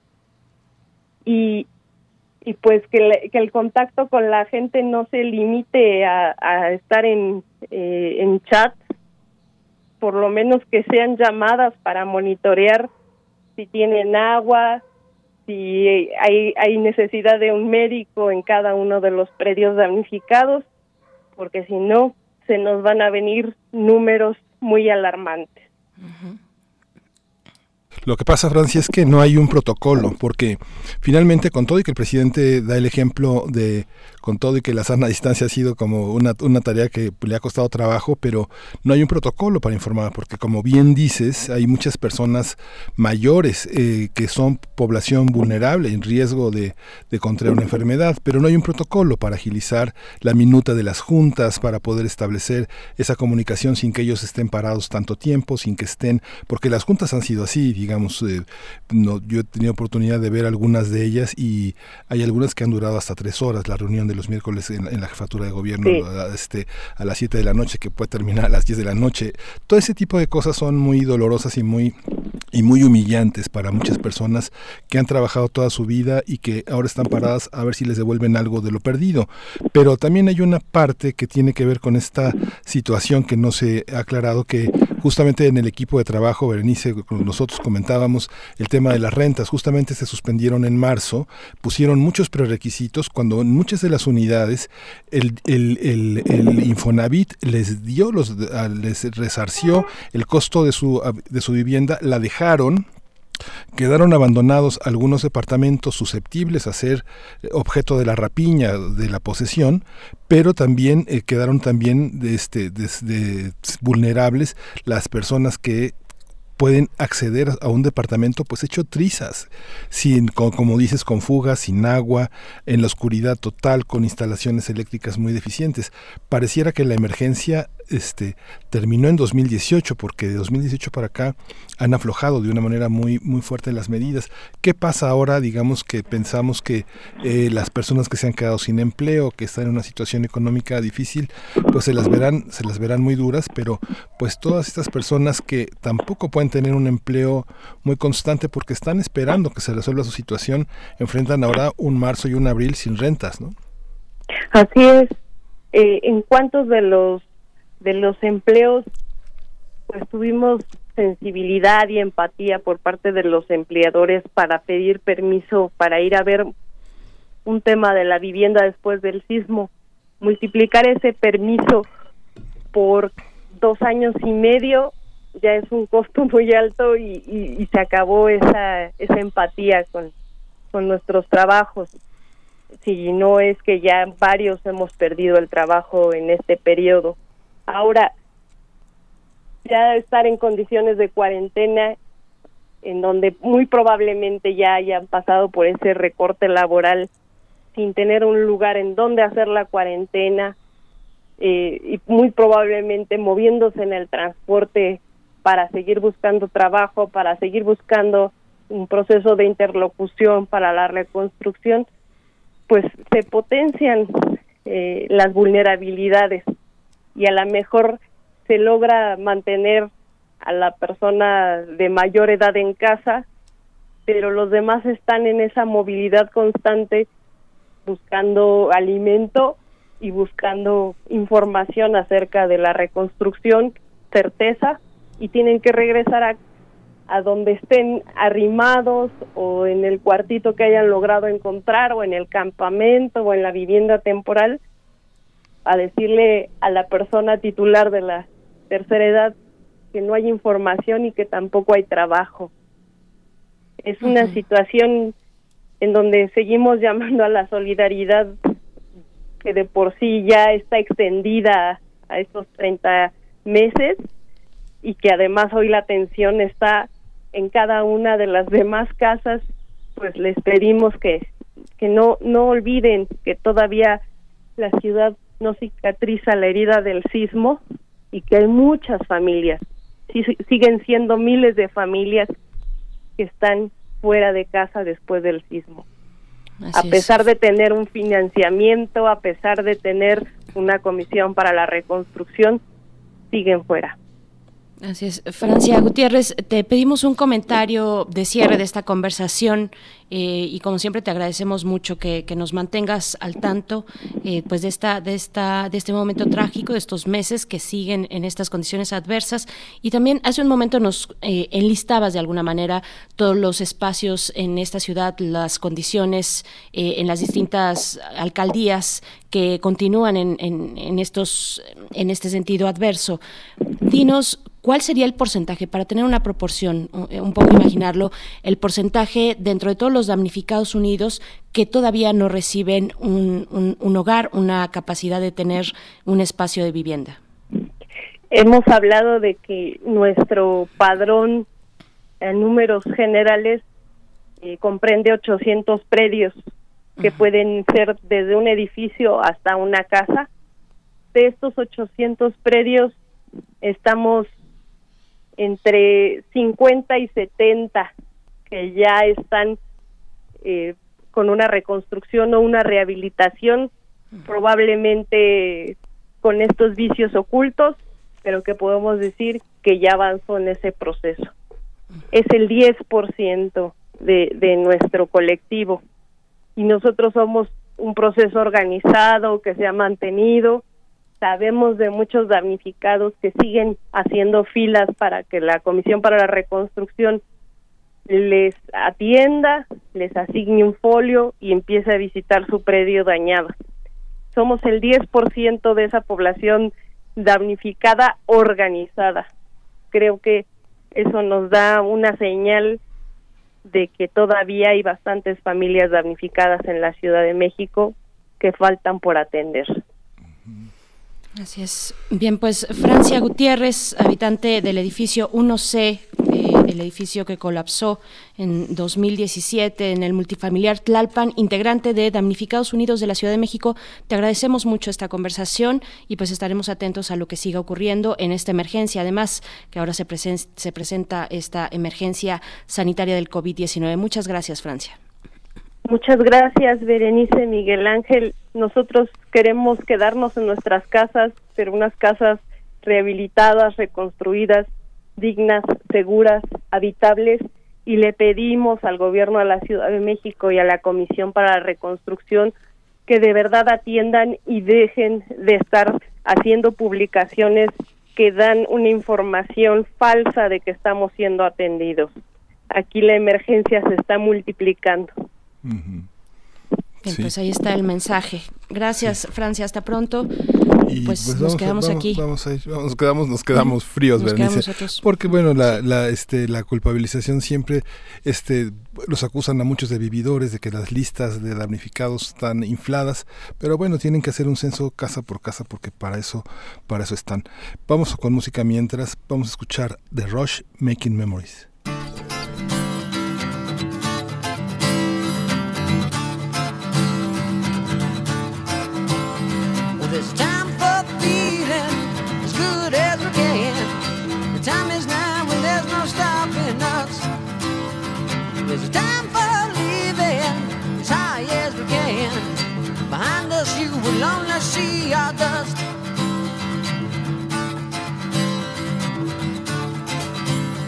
So we just keep smiling, move onward every day, and try to keep our thoughts away from home.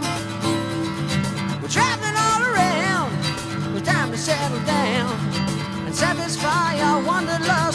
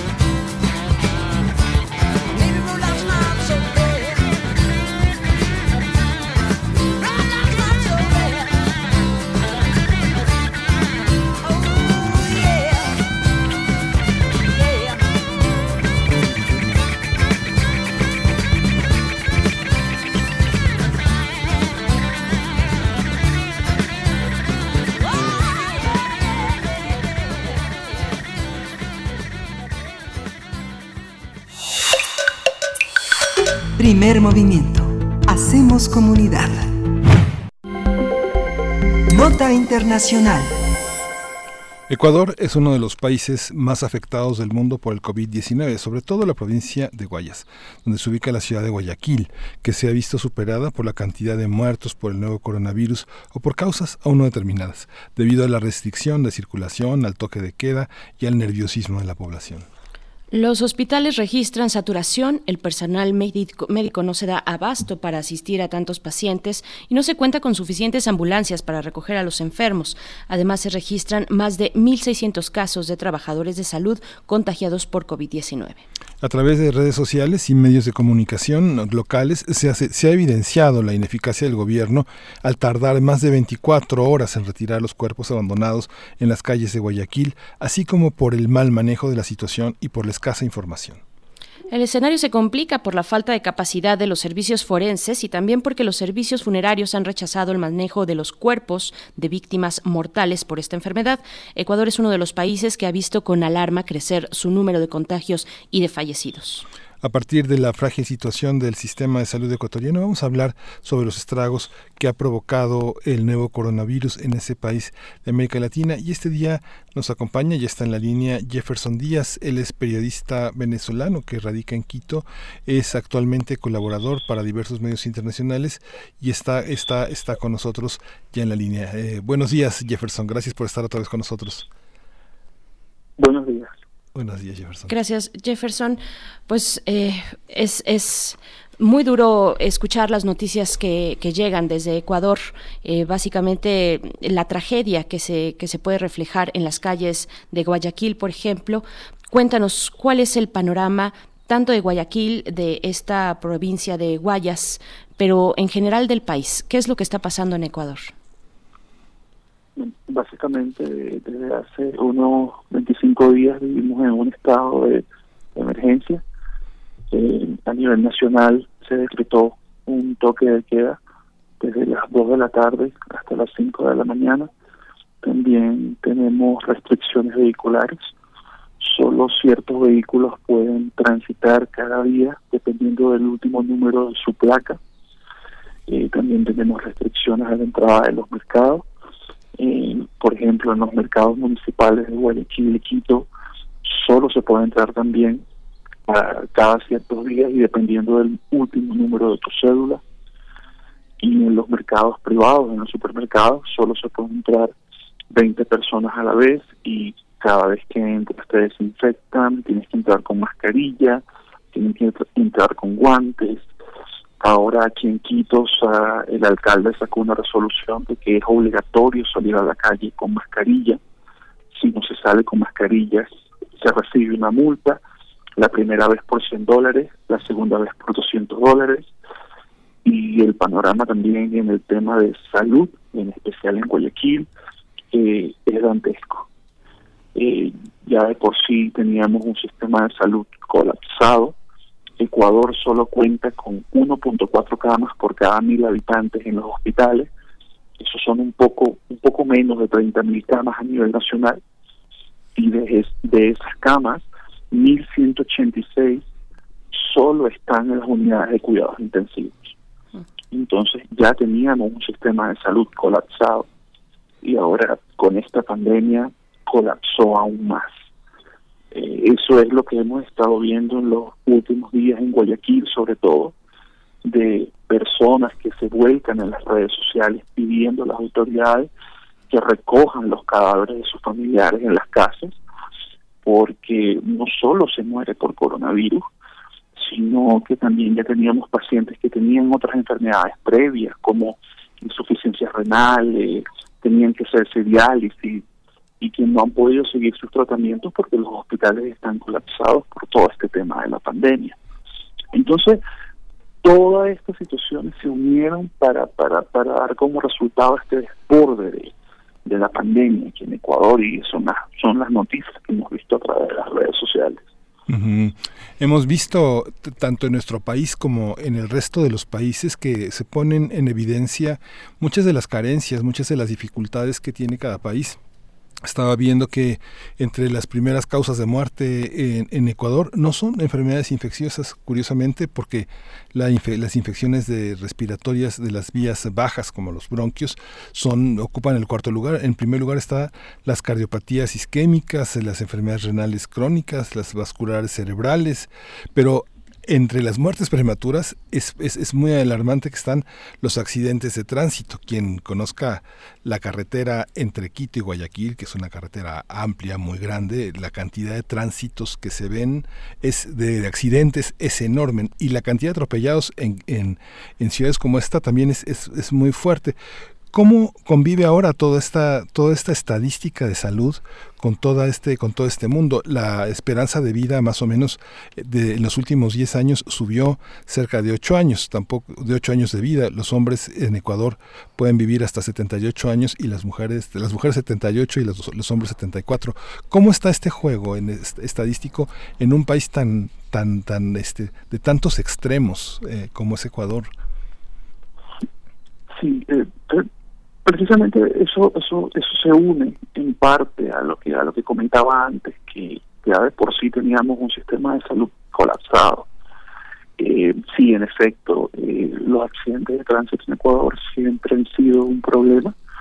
Inclusive hace algunos un par de años si no me equivoco se comentó inclusive desde el gobierno considerar los accidentes de tránsito como una pandemia en Ecuador por la cantidad que se registraban eh, pero ahora con todo este tema de, la pandemia y con el toque de queda, y eso es algo que se está viendo a nivel mundial, que las ciudades están desoladas, las ciudades están vacías, la gente ya no sale precisamente para no contagiarse. Yo creo que va a haber un cambio radical en la manera de pensar nuestro sistema de salud y nuestra convivencia. Eh, o actualmente los, los quiteños y los guayaquileños también estaban acostumbrados a, bueno a estar en la calle, a, salir, a trabajar, porque también tenemos que unir a esto el tema económico. Ecuador tiene una economía bastante frágil, como la mayoría de los países en América Latina, y la mayoría de sus habitantes viven del día a día, trabajan del día a día. Eh, si tú no trabajas un día, no comes. Entonces, ustedes se podrán imaginar 25, 24, 23 días de cuarentena sin salida, cómo trabaja la gente, cómo sobrevive la gente. Entonces, claro, todo este sistema se tiene que repensar, todo sistema de salud, sistema económico, sistema social, cómo vivíamos, cómo vivíamos entre nosotros, porque claro, obviamente estamos viendo las consecuencias de ello. Jefferson, también sabemos que hay una tensión pues a nivel mundial por los insumos tanto de atención médica como de los materiales de limpieza cotidiana para las casas, para los establecimientos, los trabajos, eh, aquellos que todavía están abiertos, claro. Eh, y hoy se vuelve en Ecuador obligatorio portar, salir a la calle, si es que se tiene la necesidad imperante, eh, salir con cubrebocas.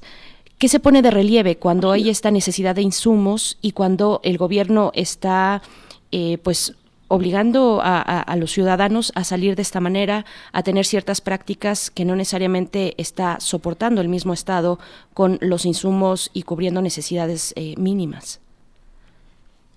Sí, eso es una necesidad también que se está viendo a nivel mundial, el tema de los insumos médicos. Aquí tuvimos hace unas semanas un caso bastante sonado porque hubo una, un, sobreprecio en una compra de mascarillas a través del Instituto de Seguridad Social del Ecuador. Estaban tratando de comprar mascarillas N95 a 12 dólares cada una, cuando cada una de esas mascarillas cuesta menos de 4 dólares. Entonces fue un escándalo bastante grande aquí en el Ecuador, porque se estaban comprando cantidades industriales de este tipo de mascarillas a sobreprecio.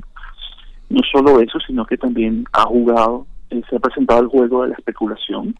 Entonces nos encontramos por redes sociales ofertas de mascarillas, de guantes de látex, de trajes biológicos de seguridad a sobreprecio. También la gente se ha volcado a las farmacias a comprar estos insumos cuando desde la Organización Mundial de la Salud se ha recomendado que la mascarilla se tiene que usar en ciertas situaciones con respecto a esta pandemia, al igual que los guantes. Entonces nos encontramos en las farmacias que no hay guantes, no hay mascarilla, no hay ningún tipo de, no hay alcohol, no hay gel antibacterial. Entonces, claro, obviamente se ha generado un pánico colectivo en el hecho de que tenemos que comprar la mayor cantidad de estos insumos, así no los necesitemos. Entonces, claro, desde el gobierno, desde que se presentó, desde el gobierno ecuatoriano, desde que se presentó esta situación hace como una semana con el sobreprecio en la compra de mascarilla, han tratado de ser un poco más transparentes a la hora de decir qué se va a comprar para tratar esta pandemia, a quién se le va a dar, eh, a los médicos, a las enfermeras, porque también hay que hacer una acotación aquí, las enfermeras, el Colegio de Enfermeras de Guayaquil ha denunciado que no tienen insumos médicos para tratar a, a los pacientes infectados por el coronavirus. Entonces, eh, eh, esto se une, y lo repito, y esto hay que tenerlo bien claro, a un sistema de salud que ya estaba colapsado. Entonces, el, el gobierno lo que ha hecho ahora es tratar de ser un poco más transparente con la compra de los insumos médicos y se le está recomendando a la gente que no vayan a tropel a la farmacia o a los hospitales a pedir mascarilla, a pedir guantes, a pedir alcohol y que se sigan las recomendaciones de salud para no desabastecer estos productos que son tan importantes para el personal médico. ¿Cómo, ¿Cómo han respondido? Tú formas parte de los medios. ¿Cómo piensas que ha sido la respuesta? La, la, cómo, ¿Cómo se enteran? ¿Cómo se enteran las personas de lo que sucede? Eh, por ejemplo, estoy viendo la, página del Comercio, que es un periódico que verdaderamente circula prácticamente en toda Sudamérica, desde, desde Ecuador hasta Perú, pasando por Bolivia, y que, bueno, la, nota principal es el tema del transporte del petróleo eh, por, hundimiento y las noticias que tienen que ver con el COVID-19 es, son, son temas que tienen que ver con las formas de transmisión, tratar de dar las medidas más eh, de combate a todo lo que llamamos nosotros ya en todo el continente fake news, ¿no? ¿Cómo, cómo, se, ¿Cómo se comporta la prensa? Se cortó, yo creo, ¿verdad? Se cortó la comunicación, nos seguimos, seguimos. Eh, Berenice comentaba, comentaba esta, tenía en este momento la abierta la página de, del correo, hay eh, del comercio, hay una serie de periódicos que son muy importantes en, en distintas zonas de Ecuador, por ejemplo, el comercio, últimas noticias, el Metro Hoy, La Hora, son periódicos eh, muy importantes, pero seguimos viendo pues también una, una prensa todavía muy alejada de la, de la población, la nota roja es la, es la que es privada y justamente la nota roja forma parte de esta de estos videos que vimos hace unos días y que nos alarmaron tanto en toda Latinoamérica sobre sobre ese tema. ¿Cómo, ya está ya recuperamos la la, la línea eh, Jefferson? Cuéntanos un poco cómo se comunica la gente, qué tanta qué tanta importancia tienen las redes, el radio, la televisión y la prensa. Bueno, eh, a todo esto, a toda esta pandemia se une, se une el hecho de que, bueno, ya la prensa tenía una crisis de credibilidad y una crisis económica a nivel mundial. Entonces, cuando agregas ese caldo, una pandemia, las cosas se descontrolan. Eh, aquí en Ecuador, como en la mayoría de los países a nivel mundial, la gente recibe sus noticias a través de redes sociales. Lo primero que hacen al levantarse es revisar su teléfono inteligente y ver qué es lo que está pasando a través de Twitter o Facebook. Entonces, claro, aquí hemos tenido que lidiar, la prensa hemos tenido que lidiar con el hecho de esas noticias no comprobadas, los, las famosas fake news. Entonces, claro, eh, aquí ha corrido mucha pólvora, eh, sobre todo por los videos que han salido desde Guayaquil, que algunos sí fueron grabados en Guayaquil, otros fueron grabados en otras partes del mundo y sacados de contexto. Por ejemplo, aquí hubo un caso muy sonado porque la alcaldía de Guayaquil, el, gobierno el gobierno nacional a través de la alcaldía de Guayaquil, propuso construir más cementerios para poder enterrar a la gente y salió una noticia de que se iba a hacer una fosa común. Y sacaron una foto y la foto era de un poblado de México. Sí, sí, sí. No me acuerdo ahorita exactamente cuál, pero era una foto tomada en México. Entonces, claro, obviamente la nota corrió como pólvora, diciendo que, bueno, que aquí el gobierno iba a hacer una fosa común, y no iban a identificar los muertos, que los iban a enterrar sin decir a los familiares. Entonces, esas son las cosas con las que hemos tenido que lidiar. Eh, los medios tradicionales están creando espacios únicos para la cobertura del COVID, entre ellos el comercio, el universo, el expreso, que son periódicos muy tradicionales aquí en el Ecuador, y a través de las redes sociales se ha creado espacios de verificación de datos. Mm. Aquí hay una página muy, muy famosa que se llama Ecuador Chequea, donde llegan, se han habilitado números donde la gente puede enviar fotos o videos que les llegan y esta página los chequea. también desde la Secretaría de Comunicación del Gobierno de Ecuador se ha creado un sistema de verificación de datos también, en el que se le informa a los periodistas a diario sobre noticias que son falsas y son verdaderas. Entonces, claro, eh, eh, como esto nos agarró fuera, fuera de guardia a muchos, hemos tenido que ir aprendiendo a medida que va pasando la pandemia para ver cómo se cubre todo esto. Las recomendaciones son, son básicas, son las de siempre. Eh, verificar todo antes de compartirlo, ir a las fuentes, hablar con periodistas que están en campo, hablar con fuentes que están en campo, porque si no caemos en el juego de la desinformación y las cosas se pueden complicar más de lo que ya están. Así es. Bueno, un último comentario, Jefferson Díaz. Te pediríamos eh, qué es lo que se espera para esta semana. Esto va cambiando, pues lo sabemos hora con hora. Eh, ¿Qué es lo que se espera? Hay estímulos ya por parte del gobierno, algunas condonaciones fiscales, en fin, eh, algunos programas sociales que se estén orientando para ayudar a, las personas más vulnerables en esta situación. Sí, como les como les comenté antes eh, la economía del Ecuador es una economía muy frágil y obviamente la mayoría de su población depende del día a día. Entonces, claro, nos hemos encontrado con situaciones que van más allá de la pandemia. Personas que están pidiendo apoyo económico para poder sobrevivir, que están pidiendo apoyo de alimentos para poder sobrevivir. Entonces el gobierno ideó una campaña que se llama Dar la mano, dar una mano sin dar la mano, que ellos eh, quieren repartir unos kits alimenticios, más de 100.000 kits alimenticios, a familias más vulnerables. Eso se está haciendo ahorita a través de, de las alcaldías y de los ministerios. Eh, también el Instituto de Seguro Social Ecuatoriano está repartiendo un bono de 60 dólares a familias más vulnerables. Eh, las ONGs internacionales que tocan el tema de la migración también están trabajando con las familias migrantes que viven aquí, que viven aquí en el Ecuador y que son vulnerables también para que reciban alimentos, reciban medicinas, reciban todo lo que necesiten para, para, sortear esta situación. Eh, lo que se espera en los próximos días eh, es que la curva plane en Guayaquil.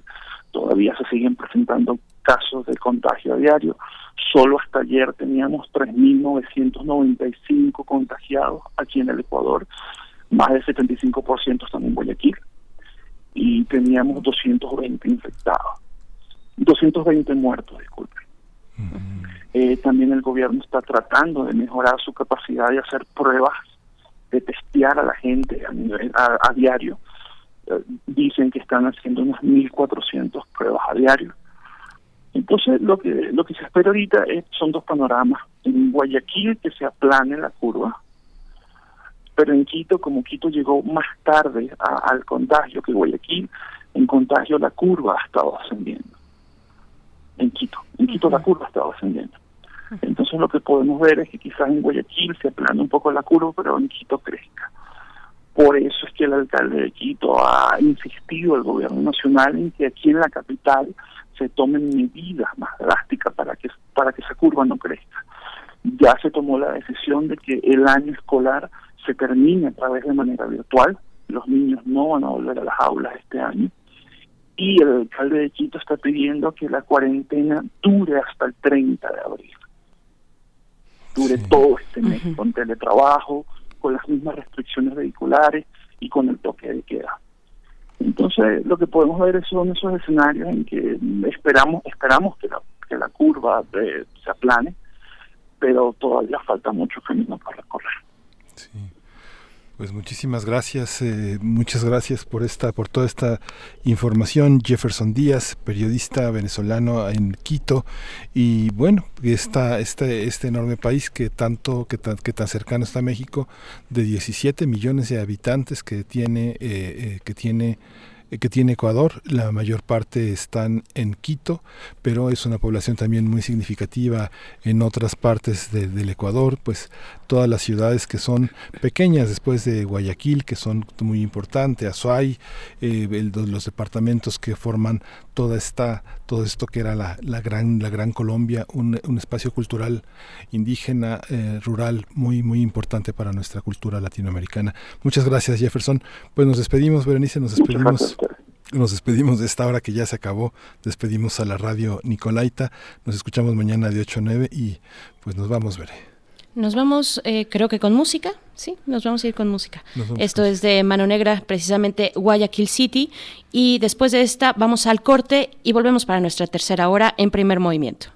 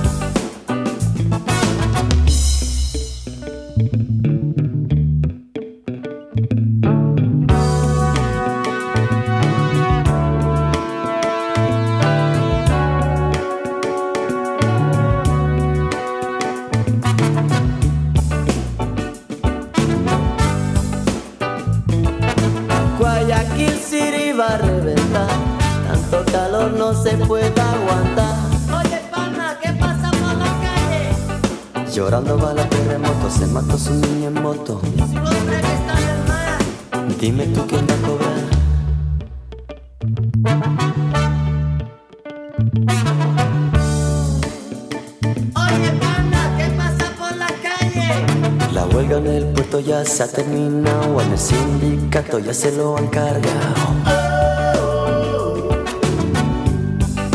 Guayaquil sí.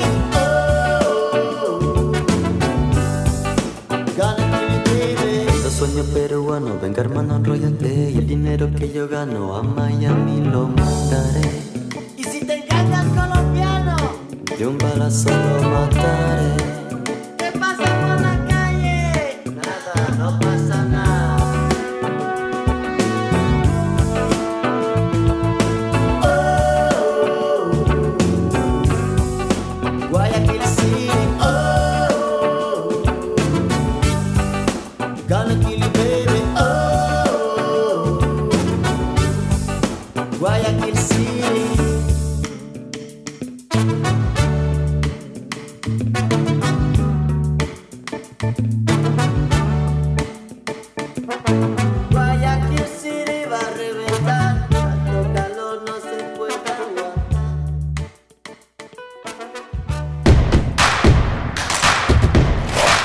La música de primer movimiento día a día en el Spotify de Radio UNAM y agréganos a tus favoritos.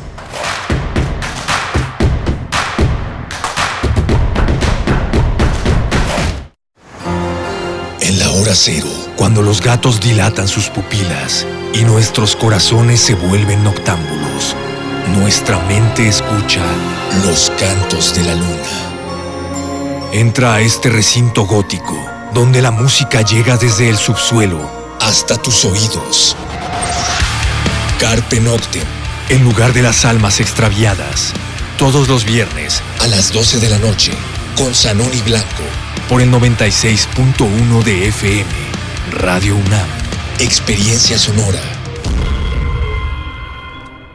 El coronavirus se contagia así, de persona a persona, y este contagio solo lo paramos con responsabilidad y amor al prójimo. Cuidarte a ti mismo es cuidar a los demás. Si te es posible, trabaja en casa, cuida tu higiene y sigue las recomendaciones sanitarias de la OMS y de la Secretaría de Salud. Por respeto a ti y a todos los demás, rompamos la cadena de contagio. Seamos solidarios, hagamos lo que nos toca, que el gobierno deberá hacer lo que le corresponde. PAN, unidos y fuertes para defender a México. Inició el escenario 2 de la epidemia de COVID-19, pero con agua y jabón alejas al coronavirus. Yo, Susana Distancia, te diré cómo hacerlo. Moja tus manos, aplica suficiente jabón, frota las palmas y luego los dorsos, talla los dedos entrelazados, pulgares y nudillos. Enjuaga bien con agua y sécate muy bien. Todo debe durar al menos 20 segundos. El lavado de manos es nuestro mejor aliado. Y no olvides, quédate en casa. Gobierno de México. La profecía dicta que cada primera hora resistente del último día radial, una horda virulenta se desata desde el sur. Cuando el momento llegue, tendrás solo dos opciones: ensordecer o gritar. Metálisis. El núcleo más duro de la radio. Viernes, 20 horas, por resistencia modulada. 96.1 de FM. Radio UNAM. Experiencia sonora.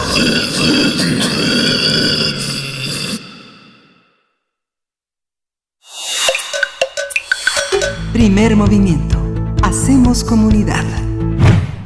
Sí, regresamos aquí a la tercera hora de primer movimiento. Son las 9.04 de la mañana. Estamos aquí en la Ciudad de México, en la cabina de Radio UNAM. Mi compañera Berenice Camacho está transmitiendo desde su domicilio con un sistema que nos permite tener una, una calidad en la transmisión, una, una, una, certeza, pero también un cuidado. Hemos tenido un programa eh, interesante, intenso. Y bueno, pues, ¿cómo, cómo estás, Berenice? Hola, ¿qué tal? Miguel Ángel, Miguel Ángel Quemain, gracias eh, pues continu por continuar en sintonía aquí en Radio UNAM. Un saludo a todos los que se acaban de sumar a esta transmisión, a este esfuerzo. Como bien lo dices, eh, me toca estar desde casa y te tocará a ti también, a los dos en realidad, ya para el próximo lunes. Estaremos haciendo ese ejercicio de coordinación que se presenta también como un reto, eh, estar presentes sin estar físicamente en la cabina. Entonces, bueno, esperemos que todo salga, salga bien, pero finalmente es reconocer las medidas, ejercer, efectuar, llevar a cabo las medidas de salud que han emitido las autoridades. Y pues bueno, como bien lo decías, hemos tenido un programa interesante, muy intenso y también rayando pues en lo desgarrador de los panoramas que se presentan frente a esta epidemia en distintos espacios y contextos. En el caso de Ecuador, pues es de verdad terrorífico lo que puede estar pasando por allá y lo que todavía les espera.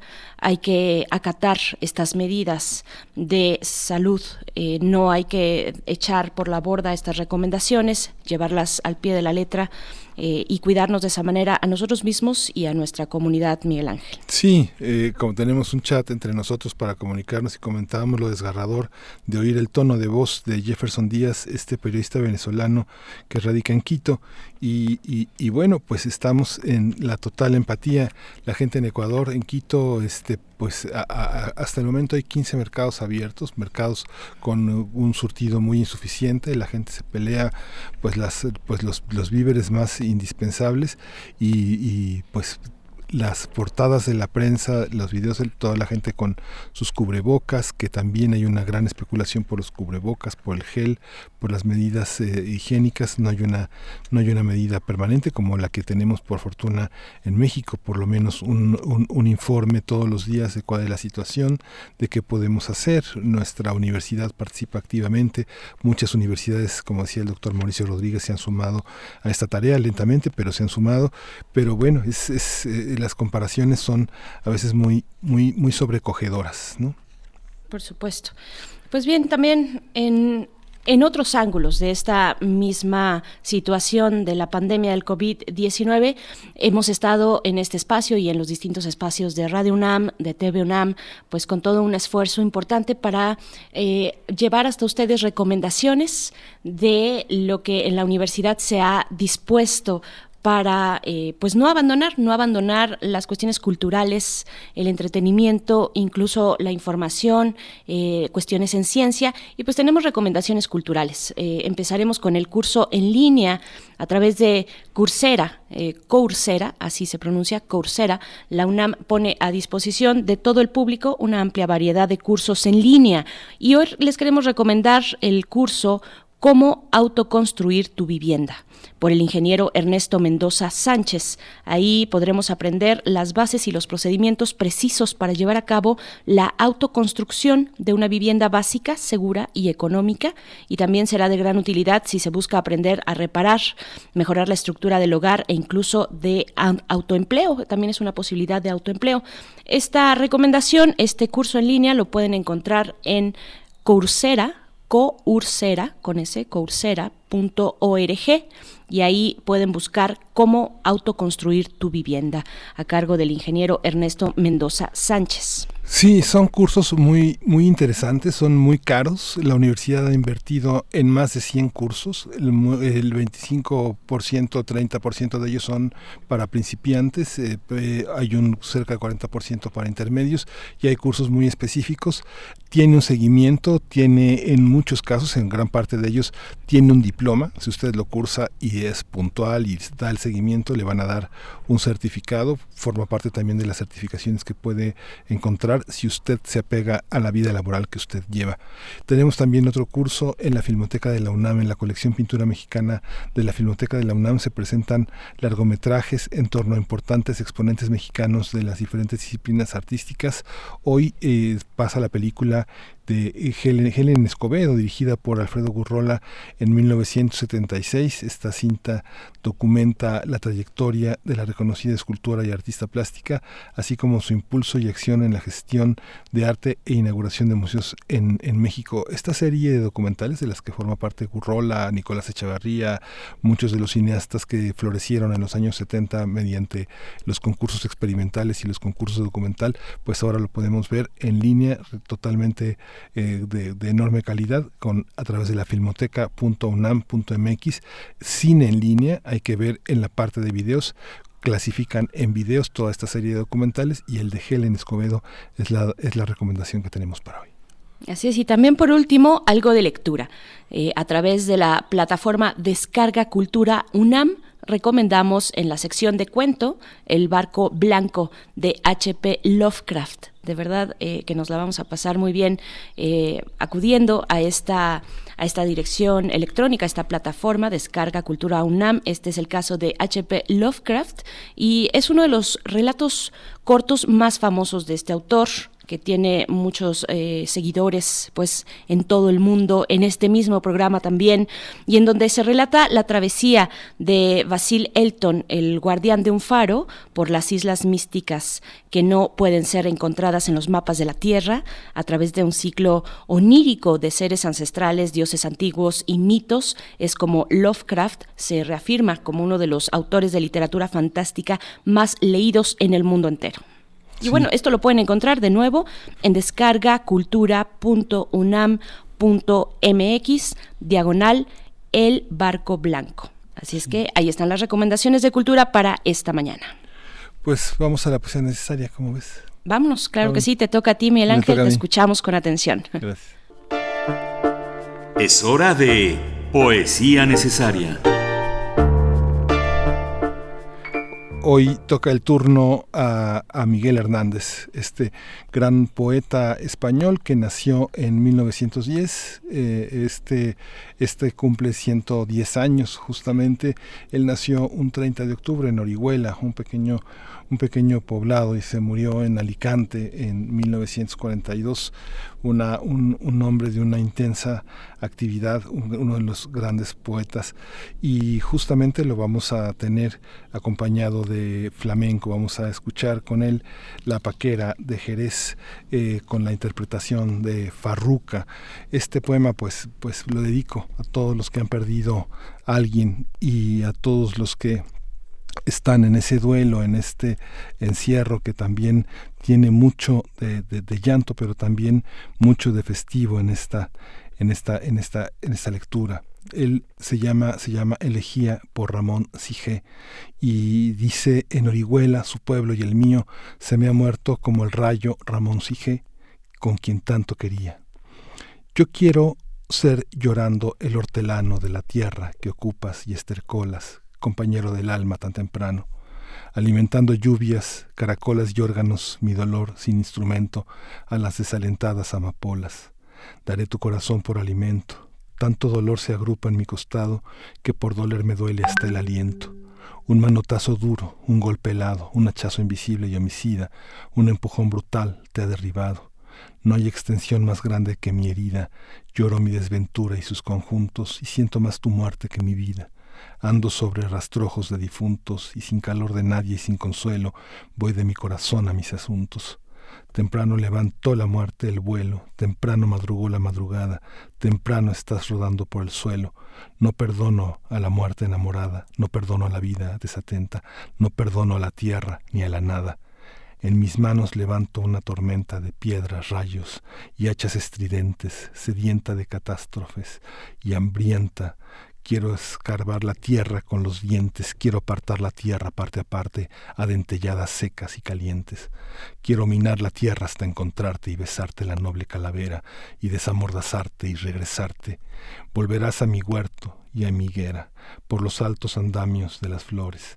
Pajareará tu alma colmenera, de angelicales ceras y labores Volverás al arrullo de las rejas de los enamorados labradores, alegrarás la sombra de mis cejas, y tu sangre se irán a cada lado disputando tu novia y las abejas. Tu corazón, ya terciopelo ajado, llama a un campo de almendras espumosas, mi avariciosa voz de enamorado. A las alas, a las aladas almas de las rosas, del almendro de nata te requiero, que tenemos que hablar de muchas cosas, compañero del alma, compañero. Thank you.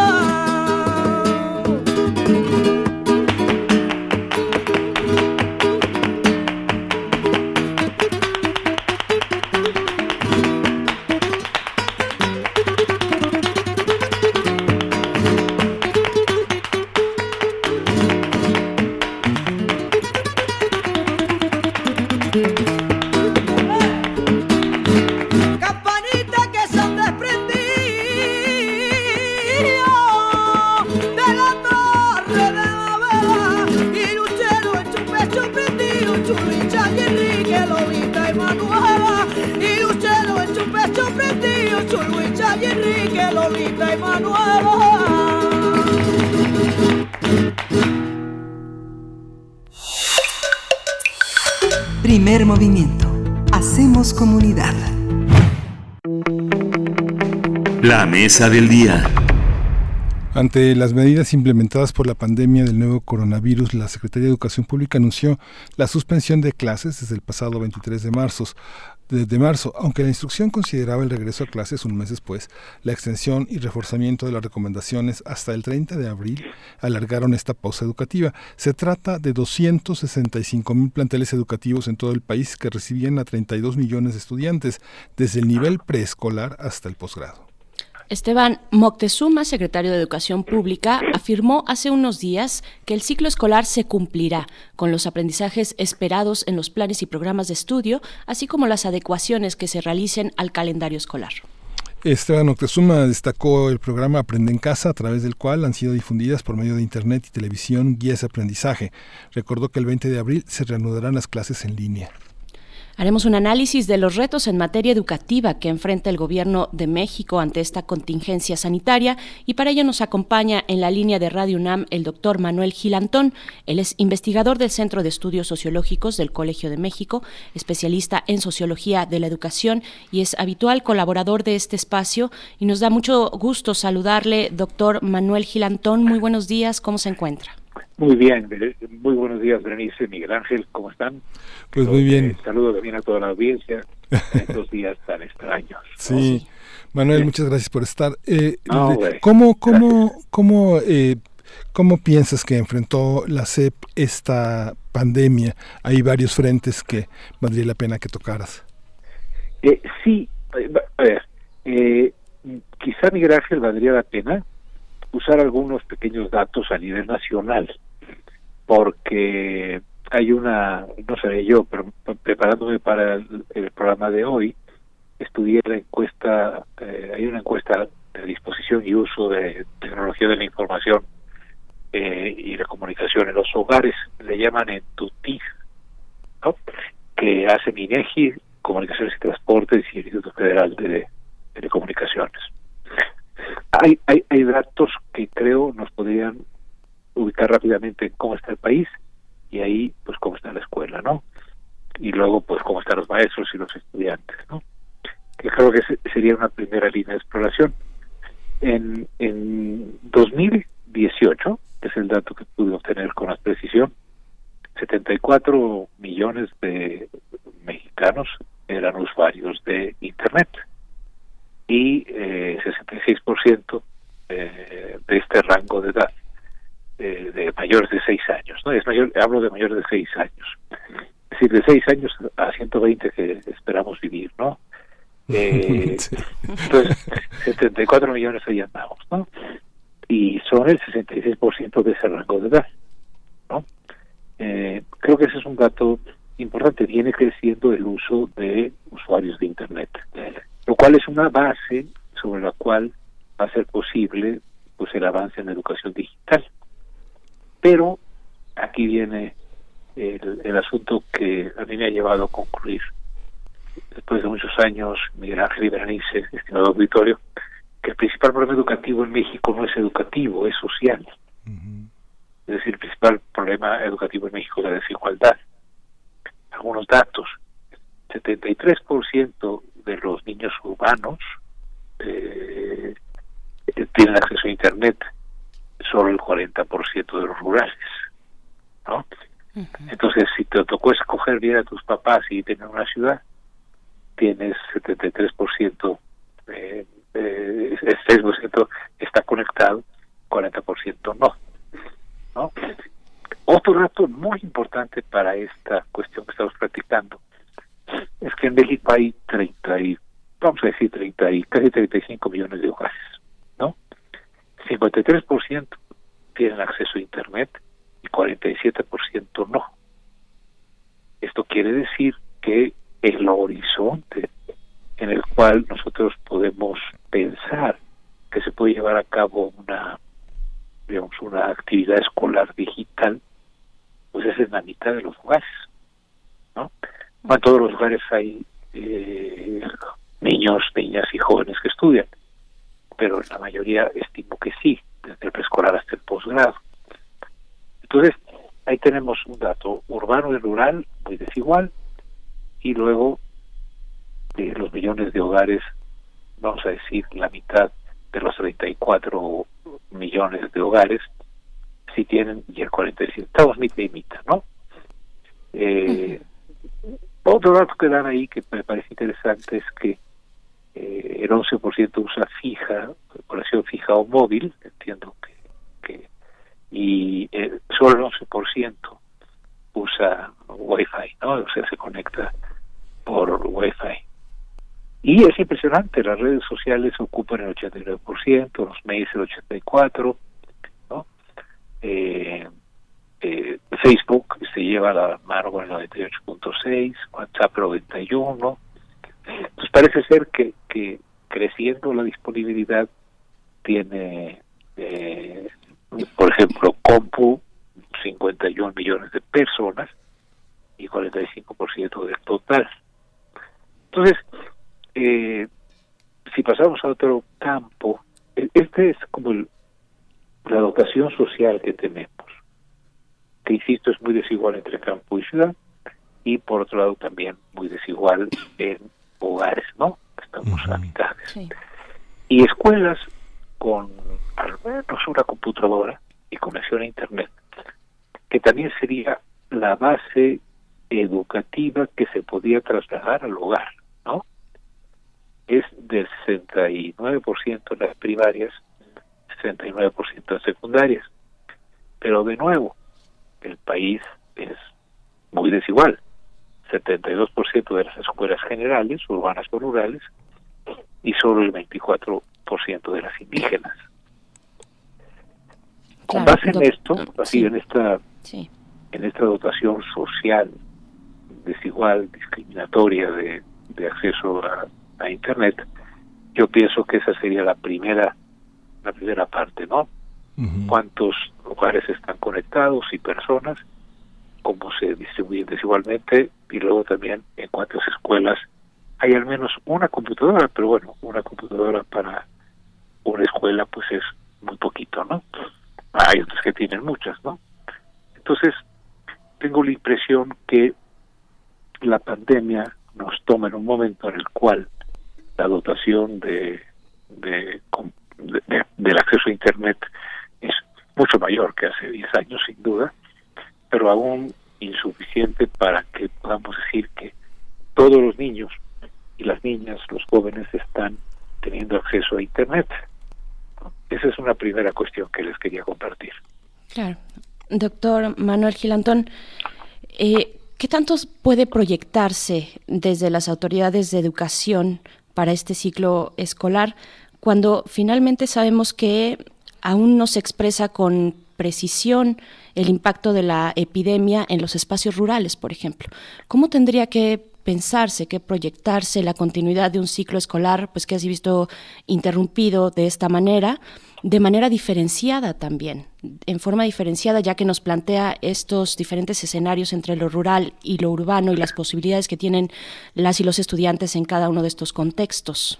Eh, claro, Berenice, es, eh, ahora está muy de moda, siguiendo al, doctor López Gatel, decir, qué importante pregunta, ¿no? Que me parece una siempre una cortesía y en tu caso un hecho, no, no, no lugar común, igual Miguel Ángel. Eh, pienso, propongo al auditorio que pensemos en que la, eh, digamos, la dotación de fierros, vamos a llamarles así, de máquinas, de teléfonos, de, de teléfonos inteligentes, etcétera, es condición necesaria, pero no suficiente para que pueda haber educación virtual o educación a distancia. Eh, pasaba también cuando en el periodo de Fox, ¿se acuerdan? Se hizo la famosa enciclomedia, que era el, o educación para todos, con, creo que no, eh, no educación, sino eh, cuestiones digitales para todos, habilidades digitales para todos, Calderón, etcétera. Eh, una cosa que hay que distinguir es que tener acceso es condición necesaria, pero no suficiente. Ya vimos que el acceso está mal distribuido, ¿no? De nuevo, el sistema educativo mexicano público le da más a los que más tienen y menos a los que más lo necesitan. Pero como los fierros no bastan, es decir, como, perdón por decirles fierros, o sea, como las máquinas eh, no bastan, sino que tendría que estar acompañada de un proyecto pedagógico adecuado al medio, ¿no? Entonces, eh, me parece muy poco probable que podamos terminar el ciclo escolar eh, en condiciones equivalentes a las condiciones regulares, ¿no? Porque por un lado tenemos a un profesorado que no tiene la capacidad, y me incluye en primer lugar, ¿eh? o sea, no, tenemos la capacidad los profesores de generar ambientes de aprendizaje.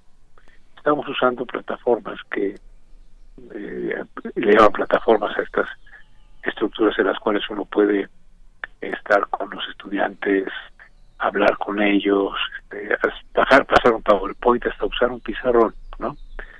Pero mm, es un uso, lo voy a decir fuerte, es trasladar la actividad en el aula a la actividad en la compu.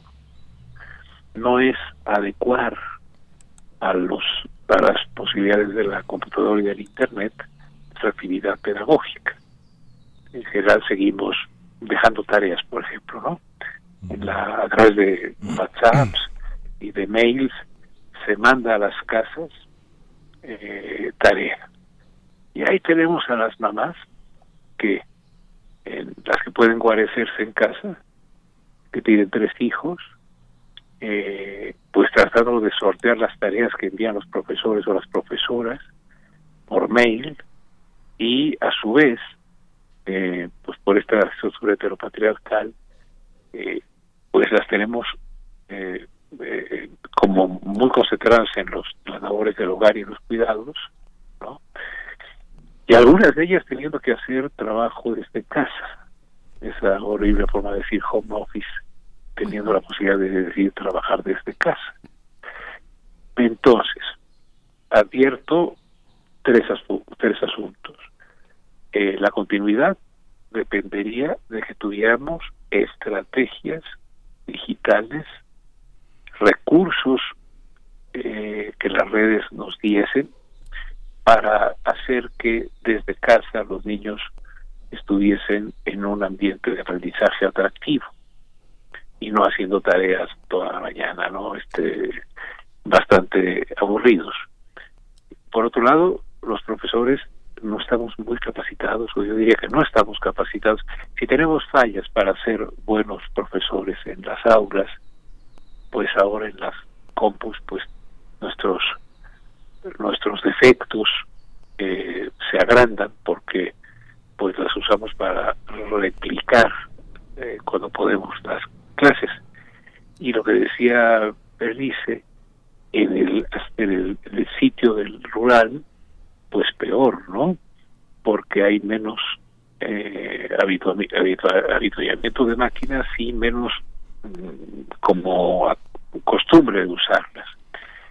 Y además me parece que eh, una cosa que estuve pensando mucho en la noche es que con varios profesores con los que hablé y con varios padres de familia que procure conectar para eh, esta conversación, me decían algunos con cierta esperanza que hay escuelas que se convirtieron, hay, hay perdón, hogares que se convirtieron en escuelas multigrado.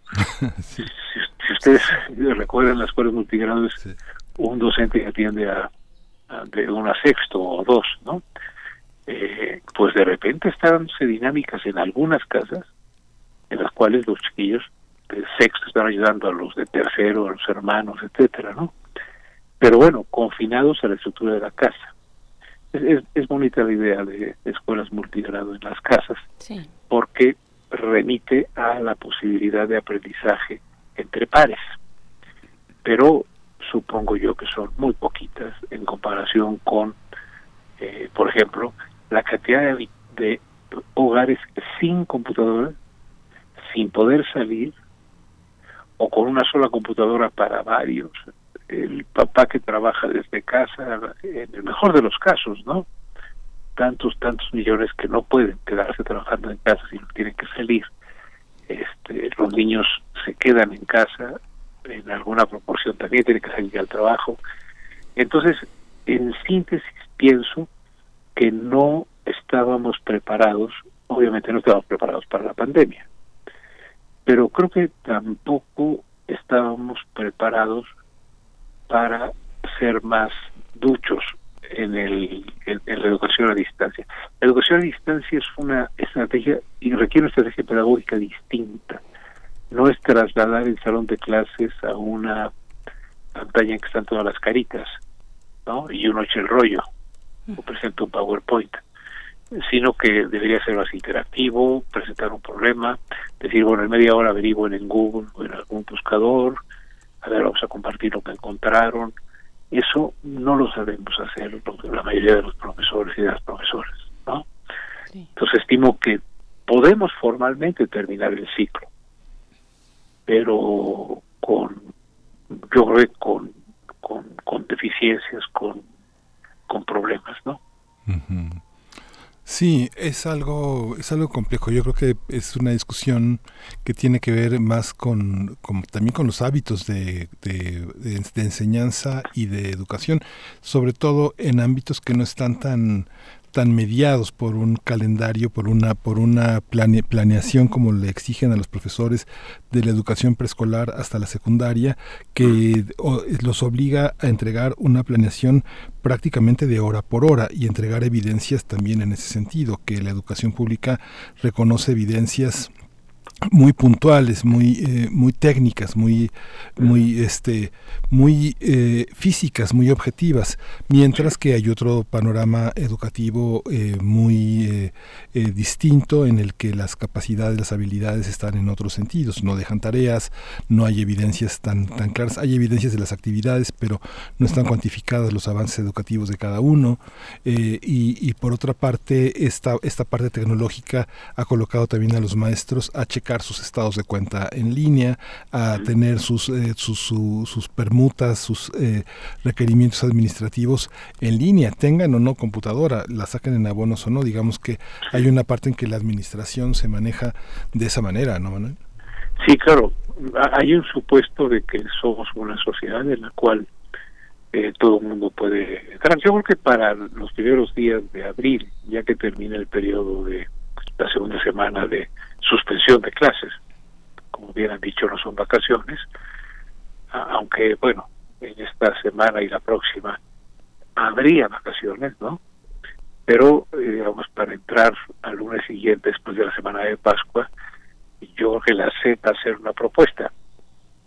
Pero es un tema vital, mira. Sí, a ver, ¿cuál es el recurso más escaso que ustedes creen que tiene la escuela mexicana? Ya, permítanme hacerles una pregunta, aunque el caso es que ustedes deben hacerme preguntas a mí. Pero así en una conversación entre amigos que ya estamos habituados. ¿Cuál será el recurso más escaso en las escuelas, ustedes creen, para los profesores? Sí, bueno, te voy a decir algo así como muy muy banal, pero no sé, en, en, en la UNAM, contactos contactos donde se ajusten las, las clavijas a los, en los salones. En un salón que caben 70 alumnos hay un solo contacto. Y todos y dos y todos se pelean por conectar el celular para cargarlo, ¿no? Y si yo si yo puedo también aportar, yo pensaría en el tiempo, en el tiempo de programas de, estudio muy ajustados. Bueno, eh, por un lado han tocado los dos temas que los profesores consideran más urgentes, infraestructura, pero sobre todo tiempo porque está la cantidad de formatos que hay que presentar de las cosas que se hacen que se dedica mayor tiempo a llenar los formatos que pide la SEP que a un efectivo trabajo docente. Ahora imaginemos que tenemos que dar evidencia de que sí estamos conectados de 8 a 12 y media, que sí se hacen tareas, entonces hay que hacer un conjunto de evidencias medio de videos o grabaciones. Hay escuelas, eh, eh, entiendo que escuelas privadas en que piden que los chiquillos estén con uniforme, desde el horario, se conserve el horario normal. Eh, entonces, yo siento que esta hambre de tiempo para poderse dedicar a lo sustantivo se va a reducir cuando tenemos que usar, como decía Miguel Ángel, muchísimo tiempo para dar evidencia, ¿no? Eh, es un sistema que parte de la desconfianza. O sea, todo el mundo se está haciendo guaje hasta que demuestre lo contrario. Pero para que demuestre lo contrario, necesita trabajar tanto en los formatos que lo demuestran que reduce su capacidad creativa, ¿no? Entonces, eh, me parece que ese es un problema serio, ¿no? Seguimos con mucha desconfianza con el magisterio. Todos somos presuntos diletantes en este momento. Sí, o sea, estamos todos en Netflix, salvo que demostremos que, estamos haciendo sumas, ¿no? Eh, preguntando a, padres de familia, madres de familia, bueno, a, las personas que están coordinando las labores en el hogar, eh, dicen que están haciendo la tarea ellos, porque la cantidad de tareas, se está usando mucho el WhatsApp, grupos de WhatsApp y de mail, ¿no? De correo. Perdón por decir WhatsApp, ahí sí no sé cómo se pronuncia, cómo se traduzca, y correo electrónico. Entonces, pues ¿saben qué? Eh, hoy tienen que hacer tal tarea. Y bueno, ¿cuánto puedes lograr atendiendo a una plataforma de las modernas? No quiero decir ninguna marca o, o estas cuestiones, ¿no?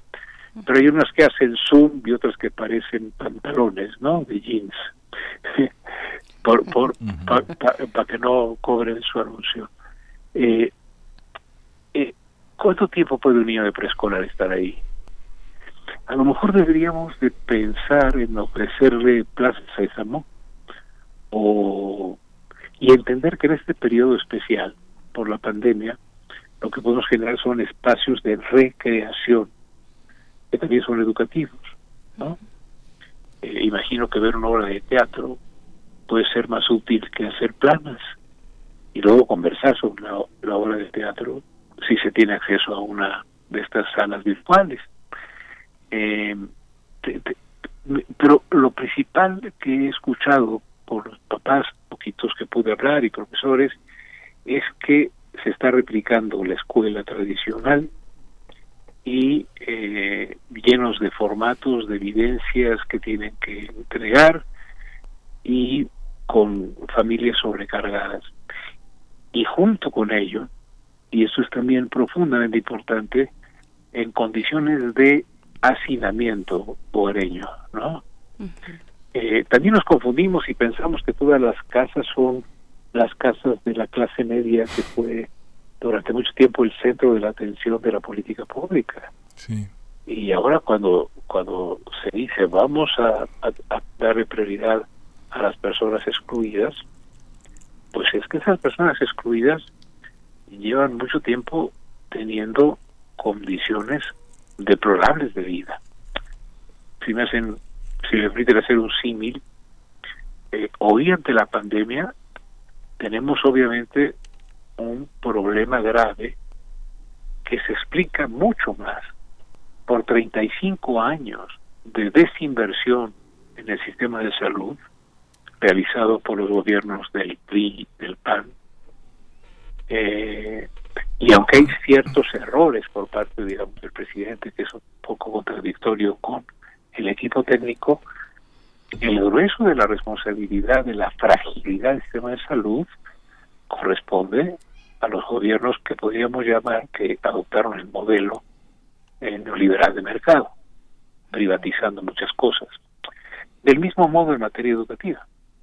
Es decir, el, el desastre de la infraestructura educativa que nos mostró el censo que se hizo al inicio del periodo del presidente Peña, las escuelas sin agua, o sea, eh, muchas escuelas sin, sin agua y jabón, pero ojo, ¿cuántas habitaciones, cuántos hogares no tendrán agua corriente? Yo he visto algunas fotos, no sé si ustedes han visto, de personas que con generosidad ponen un garrafón en la esquina de la cuadra para que la gente se pueda lavar las manos, porque no llega agua potable a casa. Entonces, sobre esta estructura de salud desigual y sobre esta estructura de educación tan desigual, eh, tengo miedo, sinceramente tengo miedo, que ocurran una de dos cosas o ambas. Que se pretenda que las cosas siguen tal cual porque hay educación virtual, confundiendo educación virtual con contacto con los estudiantes a través de redes o de alguna plataforma, cuando se puede, y la otra, que se considere que estamos capacitados para ello creo que esta es una enorme llamada de atención porque probablemente las alternativas digitales en situaciones presenciales o en situaciones a distancia podrían ser muy útiles, pero no simplemente entregando fierros, entregando computadoras. Ya lo hemos visto, Miguel Ángel, dice, se entregaron millones de tabletas, se, se, se gastaron en la enciclopedia millones y millones, miles de millones de pesos y hoy son objetos que están oxidándose, ¿no? Sí. Entonces creo que esta idea de, ah, vamos a seguir normales, incluso en la universidad, en la universidad creo que hay 73 mil cursos eh, cada semana y a lo mejor se están dando 11 mil y probablemente eh, las prepas tienen un poco más de experiencia que en las facultades, pero esos 11 mil cursos, quién sabe qué eh, posibilidades de estímulo al aprendizaje existan. Y estamos hablando de la Universidad Nacional. Sí. Ahora fíjate, Manuel, que bueno, el programa de Enciclomedia costó mil millones de pesos, se habilitaron 24 mil aulas y bueno, todas todas están hoy inhabilitadas. En algunas se habrá podido ver algún mundial de fútbol, pero, pero pues yo creo que...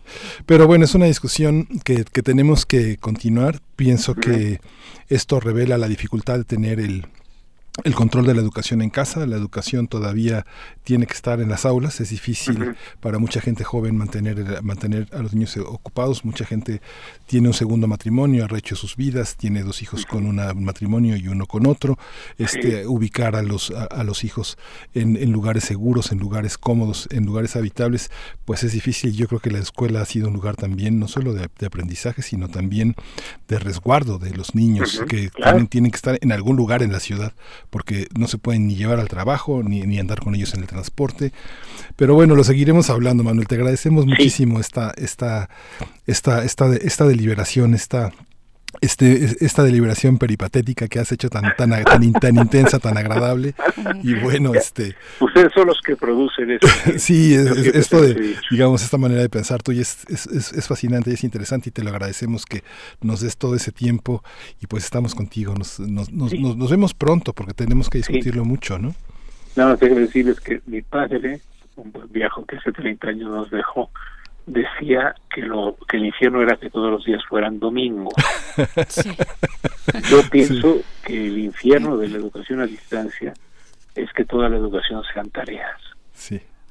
Pues con esa reflexión nos quedamos, doctor Manuel Gilantón, ni tan patética la conversación. Ojalá tengamos ya pronto la oportunidad de salir a las calles, a caminar y a charlar de nuevo. Yo yo en este cuarto. ¿eh? Sí, gracias Manuel, gracias por esta posibilidad. Muchas gracias. Al contrario, mucha salud, mucho ánimo.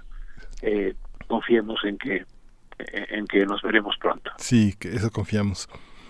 Pues vamos a ir con música. Mientras tanto, vamos a escuchar de Gogol Bordello, mi compañera.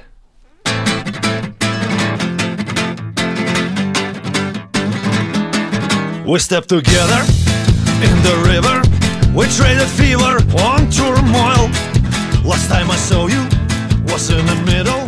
I wonder if you hit the soil. Where are you now, my compañera?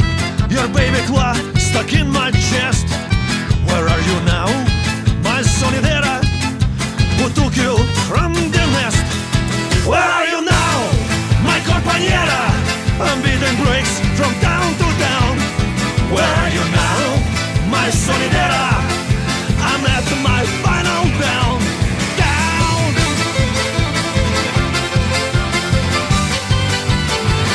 My final down.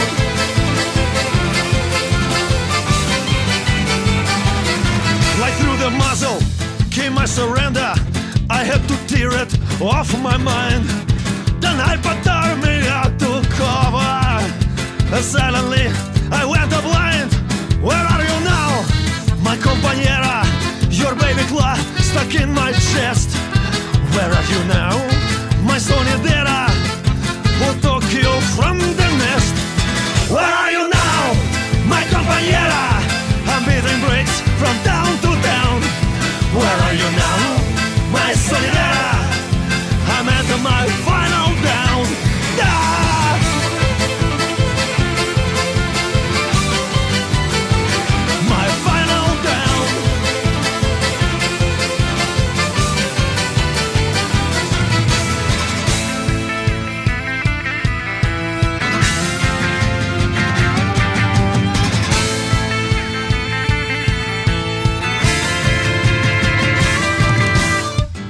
Eat and sleep without desire. Would you like window or aisle? Oh, Calmest sky you ever seen. Warrior that's more fragile. Jet lag, hangover, malnutrition. You can't fly in this condition. And if no one intervene, out of the window is my mission. Where are you now, my compañera? Your baby blood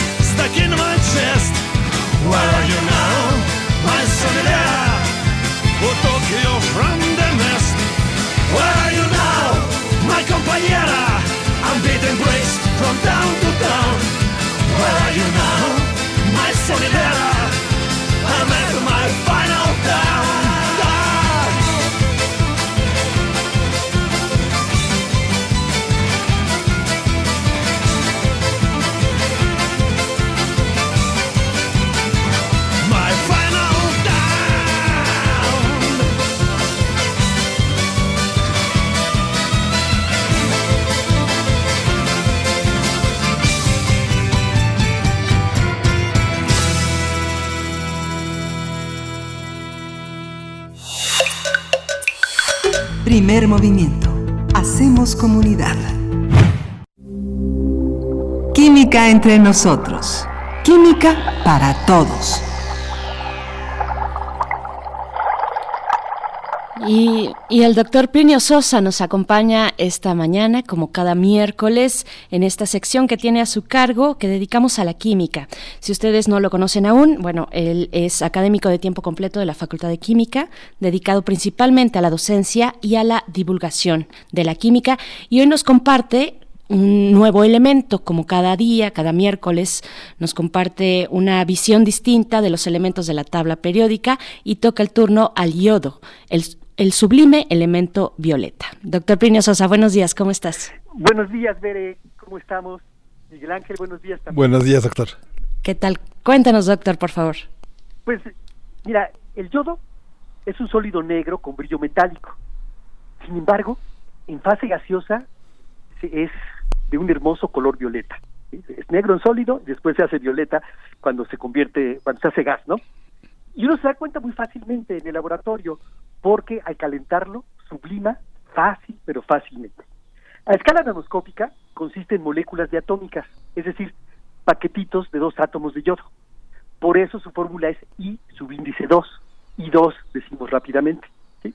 En la naturaleza no se encuentra como ese sólido negro con brillo que les acabo de platicar, sino formando parte de distintos compuestos, principalmente yoduros. ¿sí? Eh, esos pueden ser yoduro de sodio, yoduro de potasio, de algún otro metal, eh, y son muy abundantes en el mar, o sea que ahí es una fuente de, de donde podríamos obtener yodo fácilmente. Los yoduros, estos de potasio, de sodio, son sustancias iónicas similares a la sal de mesa, nuestro conocido cloruro de sodio. Pero no hay ningún problema de que para tener yodo elemental, ¿no? Para tener I2, ¿sí? para está la química. Se hace reaccionar el yoduro de sodio, por ejemplo, con cloro y así se obtiene yodo. El yodo fue descubierto en 1811 por el químico francés Bernard Courtois en las cenizas de unas algas marinas, o sea, no en el agua de mar, sino en las cenizas de unas algas marinas. Pero no fue él quien lo bautizó, sino otro francés, el reconocido químico Joseph Louis Gay-Lussac, quien propuso el nombre de yodo, que viene del griego yodes, violeta, justamente por el bello color de sus vapores. En la tabla periódica se ubica en el bloque P en la columna 17 junto con el flúor, el cloro y el bromo. Todos ellos, los halógenos, consisten en moléculas diatómicas. Sin embargo, el flúor y el cloro son sustancias gaseosas, mientras que el bromo es líquido y el yodo es sólido. Esto se explica porque entre más abajo se encuentra un elemento en la tabla periódica, más grande es.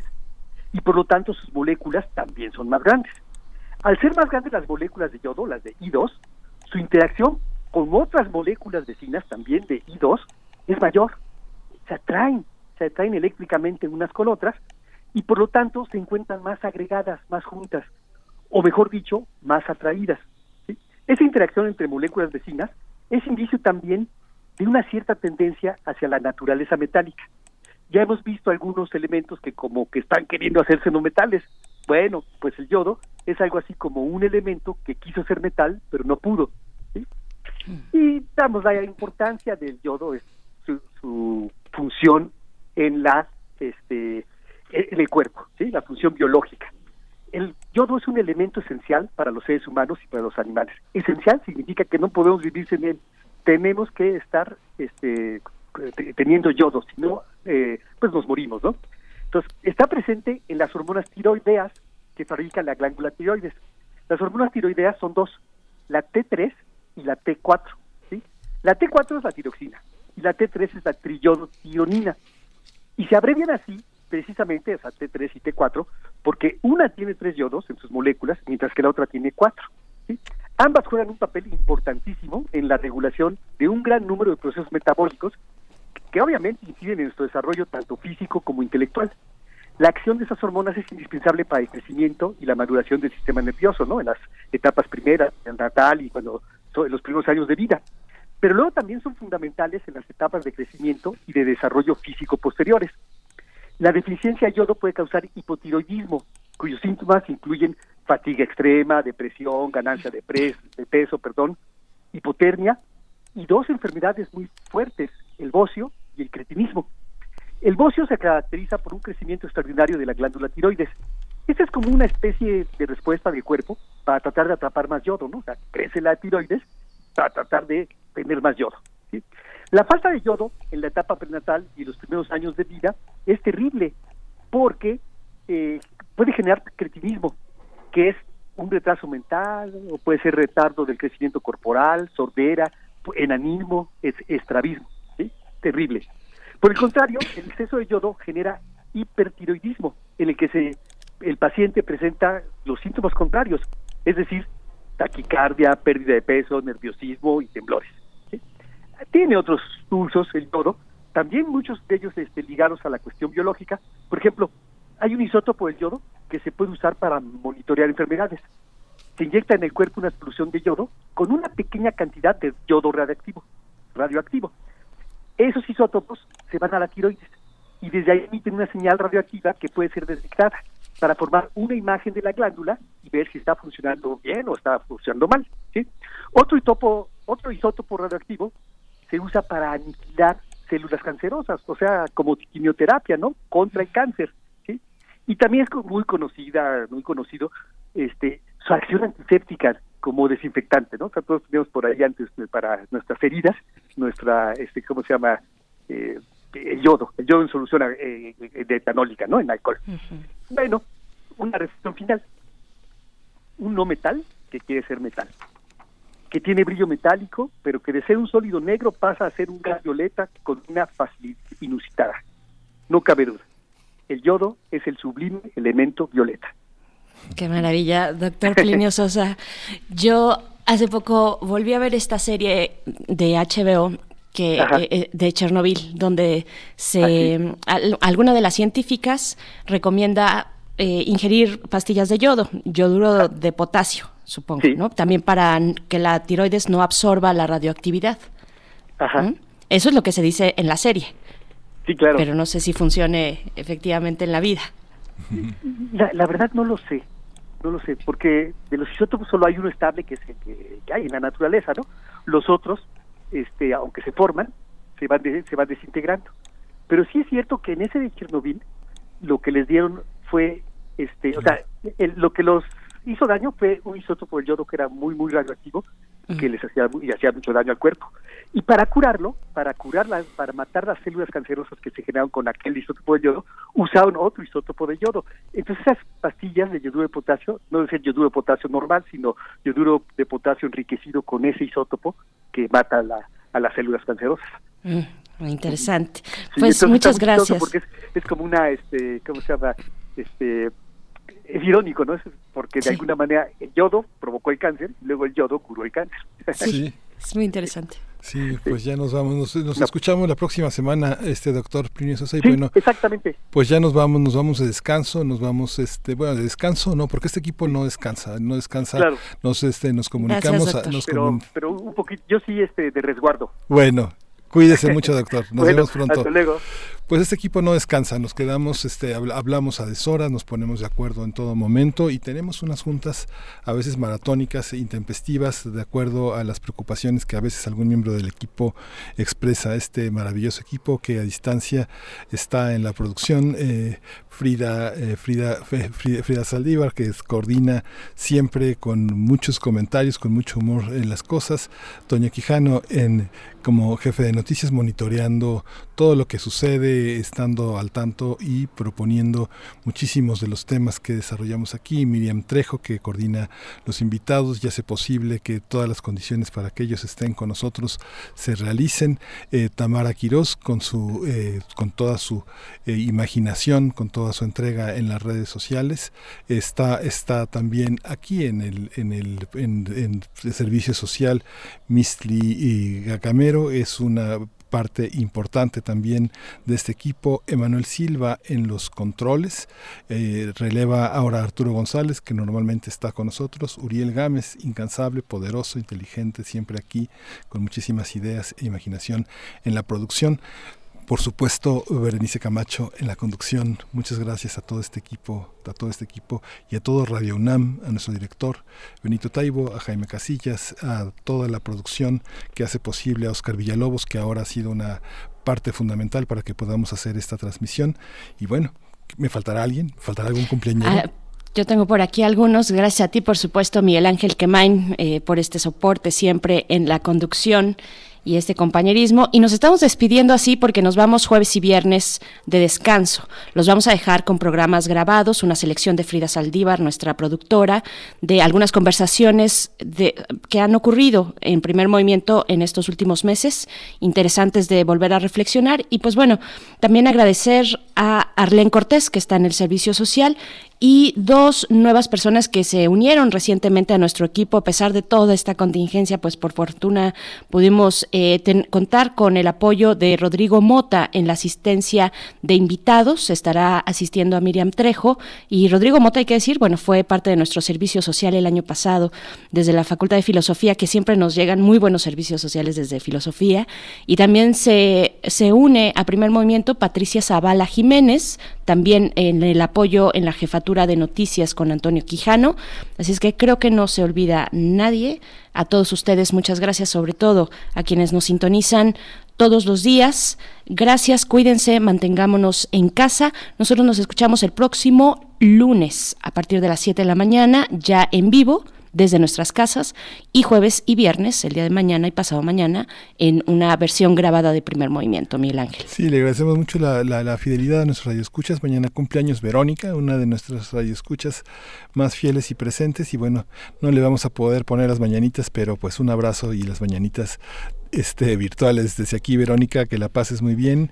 Y bueno, los esperamos el lunes, los esperamos mañana, mañana y el viernes, y el lunes nos escuchamos en vivo, Berenice. Gracias. Esto fue Primer Movimiento. El mundo desde la universidad.